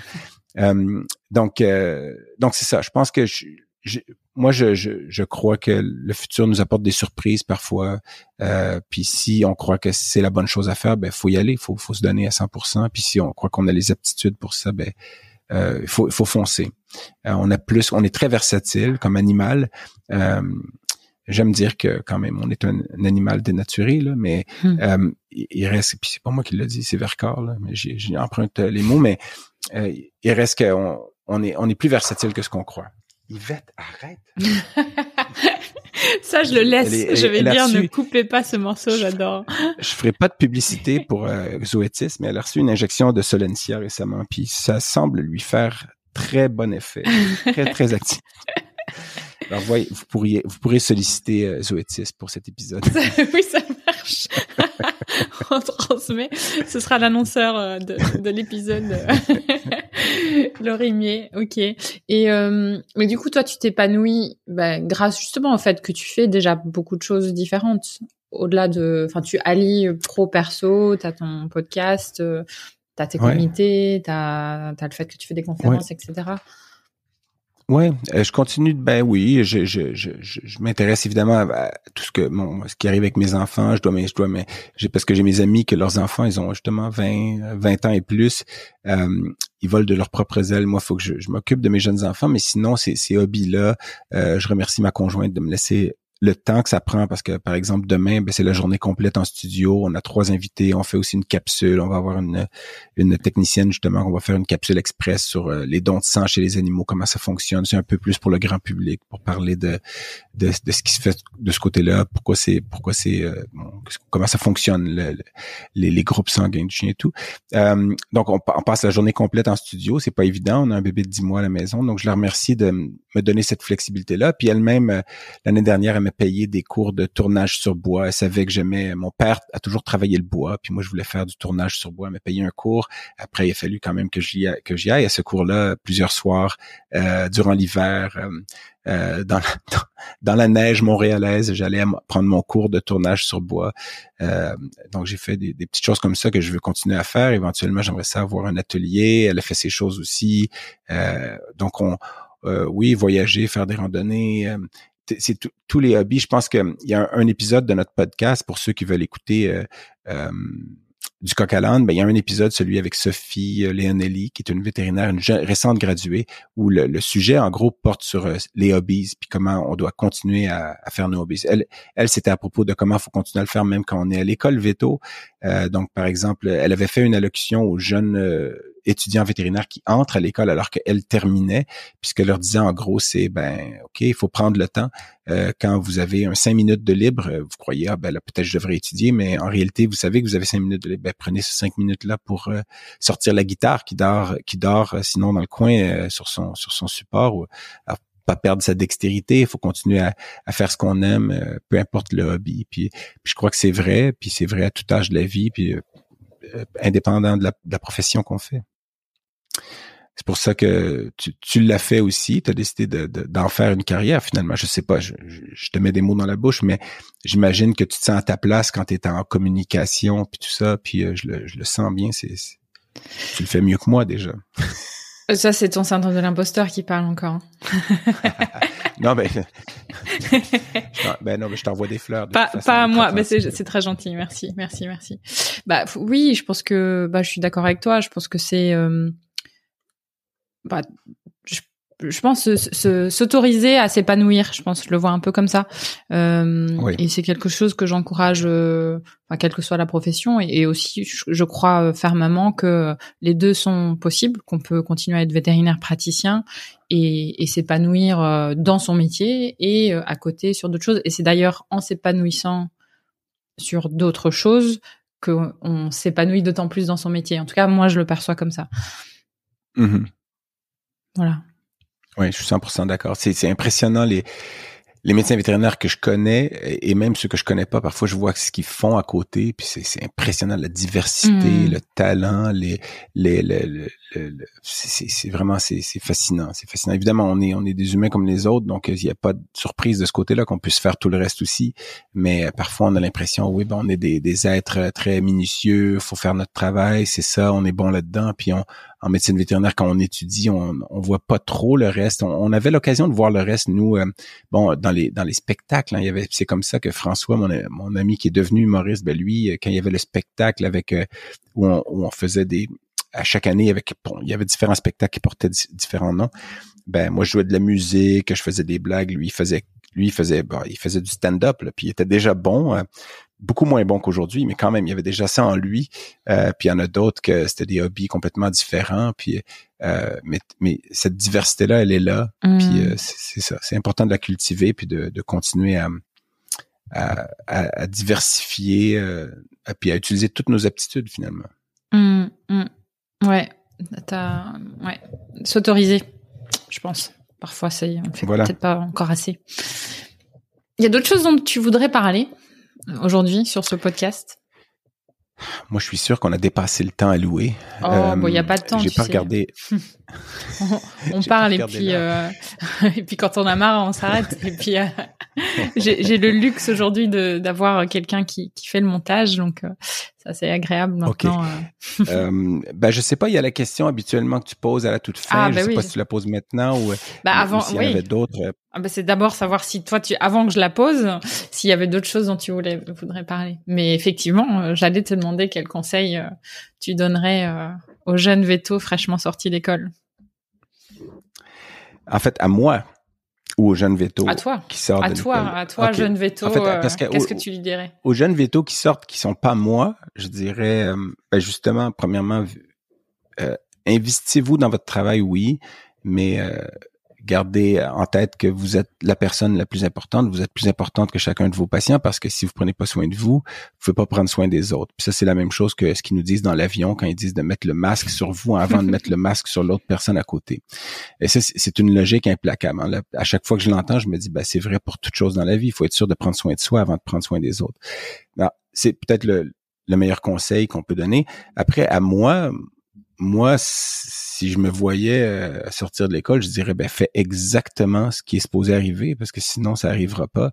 Parce que c'est moi, c'est en entrevue que j'avais vu un humoriste euh, bien connu au Québec, en tout cas, qui, euh, qui avait qui était passé à travers un divorce et tout. Puis quand il se faisait demander est-ce qu'il y a des choses que tu changerais, ben il disait il y a rien que je peux changer parce que si je change une chose jusqu'au jour où, en tout cas jusqu'au jour où mon fils naît, ben mon fils naît peut-être plus. Euh, puis je peux pas changer ça parce que je peux pas vivre en, imaginant qu'il est pas là.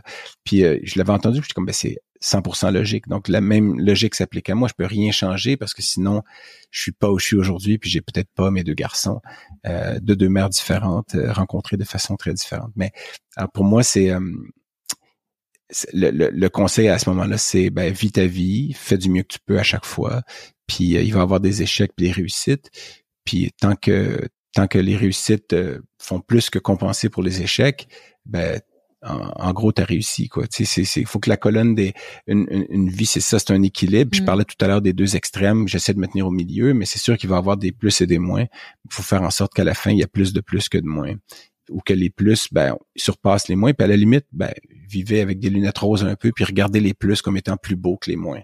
Euh, donc, euh, c'est de, puis c'est facile à dire, hein, c'est comme dire à quelqu'un, ben le bonheur c'est toi qui le fais. Ben ouais, c'est pas toujours vrai. Il y a des gens qui naissent dans des situations où c'est très difficile. Puis à la limite, on a, on a, j'ai eu de la chance hein, dans ma vie quand même. Je viens pas d'un milieu très aisé, mais après, mes parents ont travaillé fort, nous ont aidés, euh, puis euh, ils nous ont lancé un peu, puis il fallu qu'on déploie nos ailes. Mais, mais euh, il reste que, il faut quand même mettre toutes les chances de notre côté, travailler fort, prendre soin de soi, puis c'est ça. Je sais pas, moi, je, je sais pas, je sais pas pourquoi je sonne si pseudo-philosophique un peu à la, à la deux, à la deux centimes, j'allais dire à la deux sous. Mais, euh, mais c'est ça, c'est des conseils un peu vagues comme ça que je me dirais juste, ben continue, fais ton chemin, puis euh, concentre-toi sur le positif en, en prenant des leçons du négatif. Ouais. Ouais. C'est ce que tu voulais entendre? Et c'est là, là, que je dis non, pas du tout. voilà, exactement. C'est ce que très, très, très déçu. On termine sur une note plutôt négative. Je sais pas quoi faire là. Le sponsor vient de nous lâcher. Zoétis se sauve. Revenez, Zoétis. Solentia. On va dire Solentia trois fois. Solentia, Solentia, Solentia. Yvette, viens gratter, viens gratter, Yvette. Mais voilà, on a transité sur une touche euh, plus qu'humoristique. J'adore. Je, je, je sais pas s'ils vont le laisser ou pas, mais j'aimerais qu'ils le laissent. Il y a vraiment un monteur qui décide. C'est pas toi qui décide. non, mais là, il déconne. On coupe, là, on coupe, là. C'est pas bon, là. C'était bon jusqu'à ce qu'il dise. Pourquoi il a dit Solentia trois fois? Ça fait quatre maintenant. Ça fait quatre fois qu'il dit Solentia. Merde, ça fait cinq. Cessez de dire Solentia 6. Il y a que moi qui compte? bon, là, je pars sur une dérape. Tu vois, c'est ça. Ça, c'est. Euh, j'en ai mal aux abdos, tu vois. Et je sais plus. Bon, c'est bon, fais l'exercice. Bon.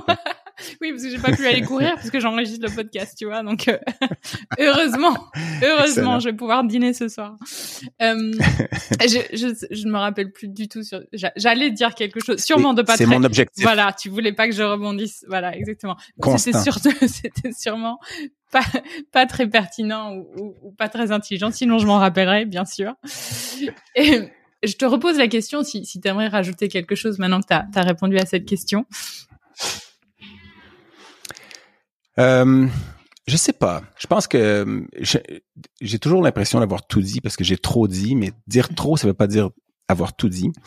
Mais surtout, ben, je veux te remercier parce que déjà au départ, euh, je, t'ai rejoint de façon un peu inopinée au mois de juillet ou août parce que je savais que j'allais en, Europe, en France, en Belgique, en Italie. puis pour moi, c'est euh, malgré tout ce qui se passe partout, euh, j'ai toujours parce que je dois dire, puis je, pense que là, je, suis en train de faire l'espèce de boucle dans ma tête. Là, dans ma tête, il passe mille idées que je peux pas dire. Il y a trop trop de mots en même temps. Mais je dois dire que la première fois que je suis allé en France, c'est en 1979. J'avais 10 ans. Euh, J'étais chanteur chanteur dans une chorale. Il y avait un échange choral entre la France et la et le Québec. Euh, J'étais dans les petits chanteurs de la cathédrale de Montréal.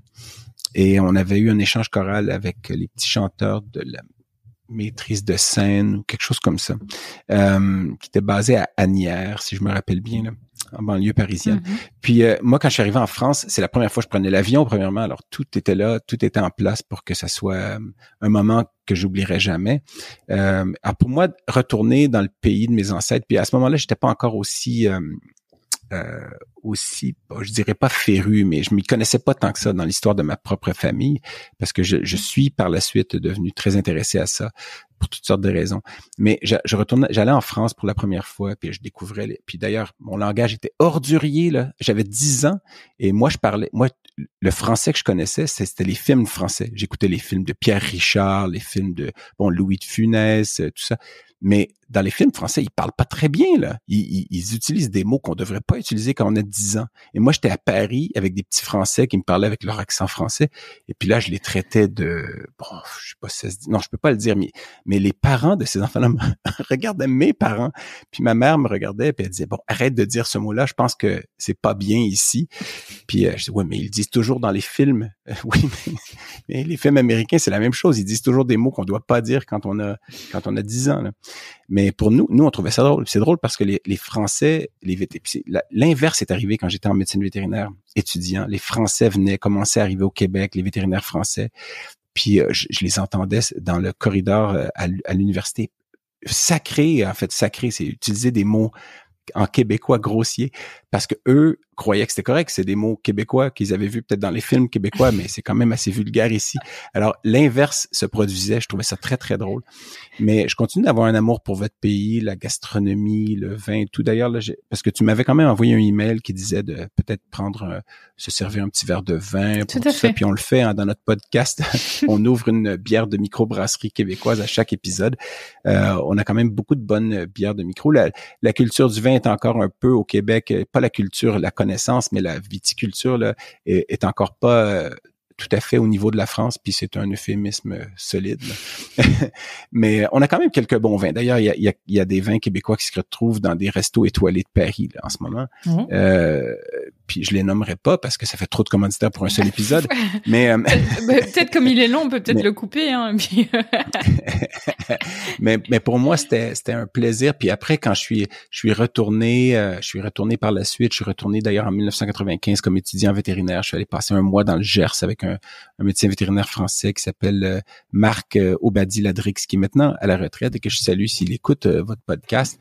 Puis ensuite j'ai passé deux semaines dans le bout de Montpellier à Lunel avec Dr Merten, euh, dont le fils est, vétérinaire aussi et connaît euh, ma conjointe personnellement, parce que c'était un bizarre de boucle qui s'est faite quand on s'est rencontrés. Euh, puis après ça, comme conférencier en, 2012. Alors pour moi, la, la France a toujours eu cet attrait-là, l'a encore. Puis maintenant, j'ai d'excellentes raisons d'y retourner. ma conjointe est française, mon fils le sera éventuellement quand il aura la double nationalité. Alors je, je, je suis très content de t'avoir rejoint puis de, de, de participer aujourd'hui à votre projet. Euh, puis j'espère éventuellement qu'on vous rendra l'appareil, c'est-à-dire qu'on t'interviewera toi ou euh, ou, ma, et, ou Marine, sur notre podcast. Euh, nous, on enregistre en studio, mais il y a toujours moyen de faire des exceptions. Sinon, vous prenez l'avion, on est on est à peine à 6 heures de vol, 6-7 heures de vol de chez vous. Alors. Voilà, on viendra euh, en duo, on sera un petit euh, balado du coq à l'âne avec grand plaisir. Excellent. Puis il y a une clinique en France qui s'appelle Clinique vétérinaire du coq à l'âne, je crois dans le sud. Ben je l'ai déjà je m'excuse auprès d'eux d'avoir un peu euh, utilisé euh, l'expression aussi. Je pense qu'ils existaient avant que notre podcast existe. Alors on les salue. Après ceci dit l'expression existait sans doute avant leur clinique. Donc euh, oui, bon. Je, oui, définitivement. on les salue également. Bon super et si les gens veulent te... Alors déjà, bien sûr, on va mettre le lien vers ton podcast. Hein. Euh, je les encourage euh, à aller voir et d'ailleurs qu'ils peuvent visionner le podcast sur euh, sur Facebook. Moi, je suis allée le voir. Ben, pas tous les épisodes sont en vidéo, mais tous les épisodes sinon sont sur Spotify, Apple Podcast, Google Podcast, toutes les plateformes de podcasting standard. Sinon, sur la page Facebook euh, Balado du coq il y a aussi une page YouTube euh, Balado du coq mais elle n'a pas beaucoup de, trafic parce qu'on est difficilement trouvable en fait euh, sur sur YouTube. Mais question d'algorithme, faut qu'on travaille là-dessus. Mais sinon, c'est ça. Les gens, évidemment, c'est en québécois, en plus que encore plus que mon accent actuel. Donc, écoutez, Solange te parle pour, nous comprendre. Écoutez ses conseils. alors, alors, je confirme, mais c'est c'est pas c'est pas aussi pire. En, tout cas, je les ai pas tous écoutés, mais ça va. C'est bon, j'avais quelques craintes euh, avant de t'interviewer en me disant bon, ben j'espère que voilà, ça va pas être trop vite et trop euh, trop, trop québécois, mais non, ça va. J'ai adapté. T'as adapté, ok. bon, mais regardez euh, Solange te parle d'abord. On mettra le lien. On mettra le lien, voilà, exactement, exactement. Parce qu'il n'y a pas de sous-titres, hein, du coup, je précise. Bon, ok. Peut-être qu'il devrait. Hein. Ça, c'est ça, c'est une chose que je trouve particulièrement frustrante, c'est quand on voit un film québécois en France avec des sous-titres. Mais en même temps, je comprends. Vous avez plus de difficultés à nous comprendre que nous, on a de, de, de, facilité à vous comprendre. Ça, je l'ai dit à l'envers, c'est une double négation étrange, mais il reste qu'on on utilise des, effectivement des tournures de phrases, des contractions, euh, et parfois certains mots, on dirait presque que c'est pas de l'allemand, mais c'est comme s'il y avait cinq, six mots collés ensemble qui font un seul mot. C'est comme ça à l'oreille que ça sonne. Mmh, les, les, Français qui arrivent au Québec ont beaucoup de difficultés avec ça, mais on finit par s'habituer. Puis euh, on mange deux trois poutines, puis on, comprend tout après. mais donc euh, ouais, mais euh, non, j'allais dire, je, fais attention quand même quand je vais en France, je fais attention, mais malgré tout, je me fais regarder, puis mais c'est quoi cet accent? Puis là, ils comprennent plus, euh, comprennent plus parce que j'essaie de l'enlever un peu. Donc ouais. Et si les gens veulent te contacter toi pour voilà, pour en savoir peut-être plus sur le Canada, sur le Québec, ton parcours, est-ce qu'ils peuvent te contacter? Si oui, euh, quel est le meilleur moyen? Est-ce que je, donne mon adresse courriel maintenant? Non, non, non, mais je la mettrai. Euh, si, si c'est par courriel, euh, ouais, bah, on le mettra. Ouais, par courriel, ou sinon par, ouais, ou sinon par les, les médias sociaux. Ouais, je suis facilement repérable. Ça marche.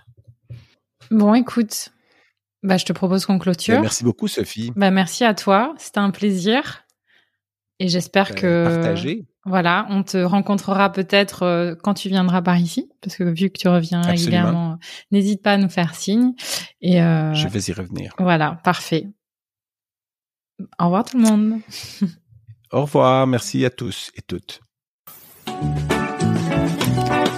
Si vous avez aimé cet épisode, n'hésitez pas à le partager à vos amis à vos collègues, à tous les vétérinaires que ça peut intéresser et ou à lui laisser 5 étoiles. Ça aide vraiment ce podcast à se faire connaître et à se développer. Il me reste à vous souhaiter une très belle journée et surtout prenez soin de vous, de votre famille, de vos collègues et de vos patients.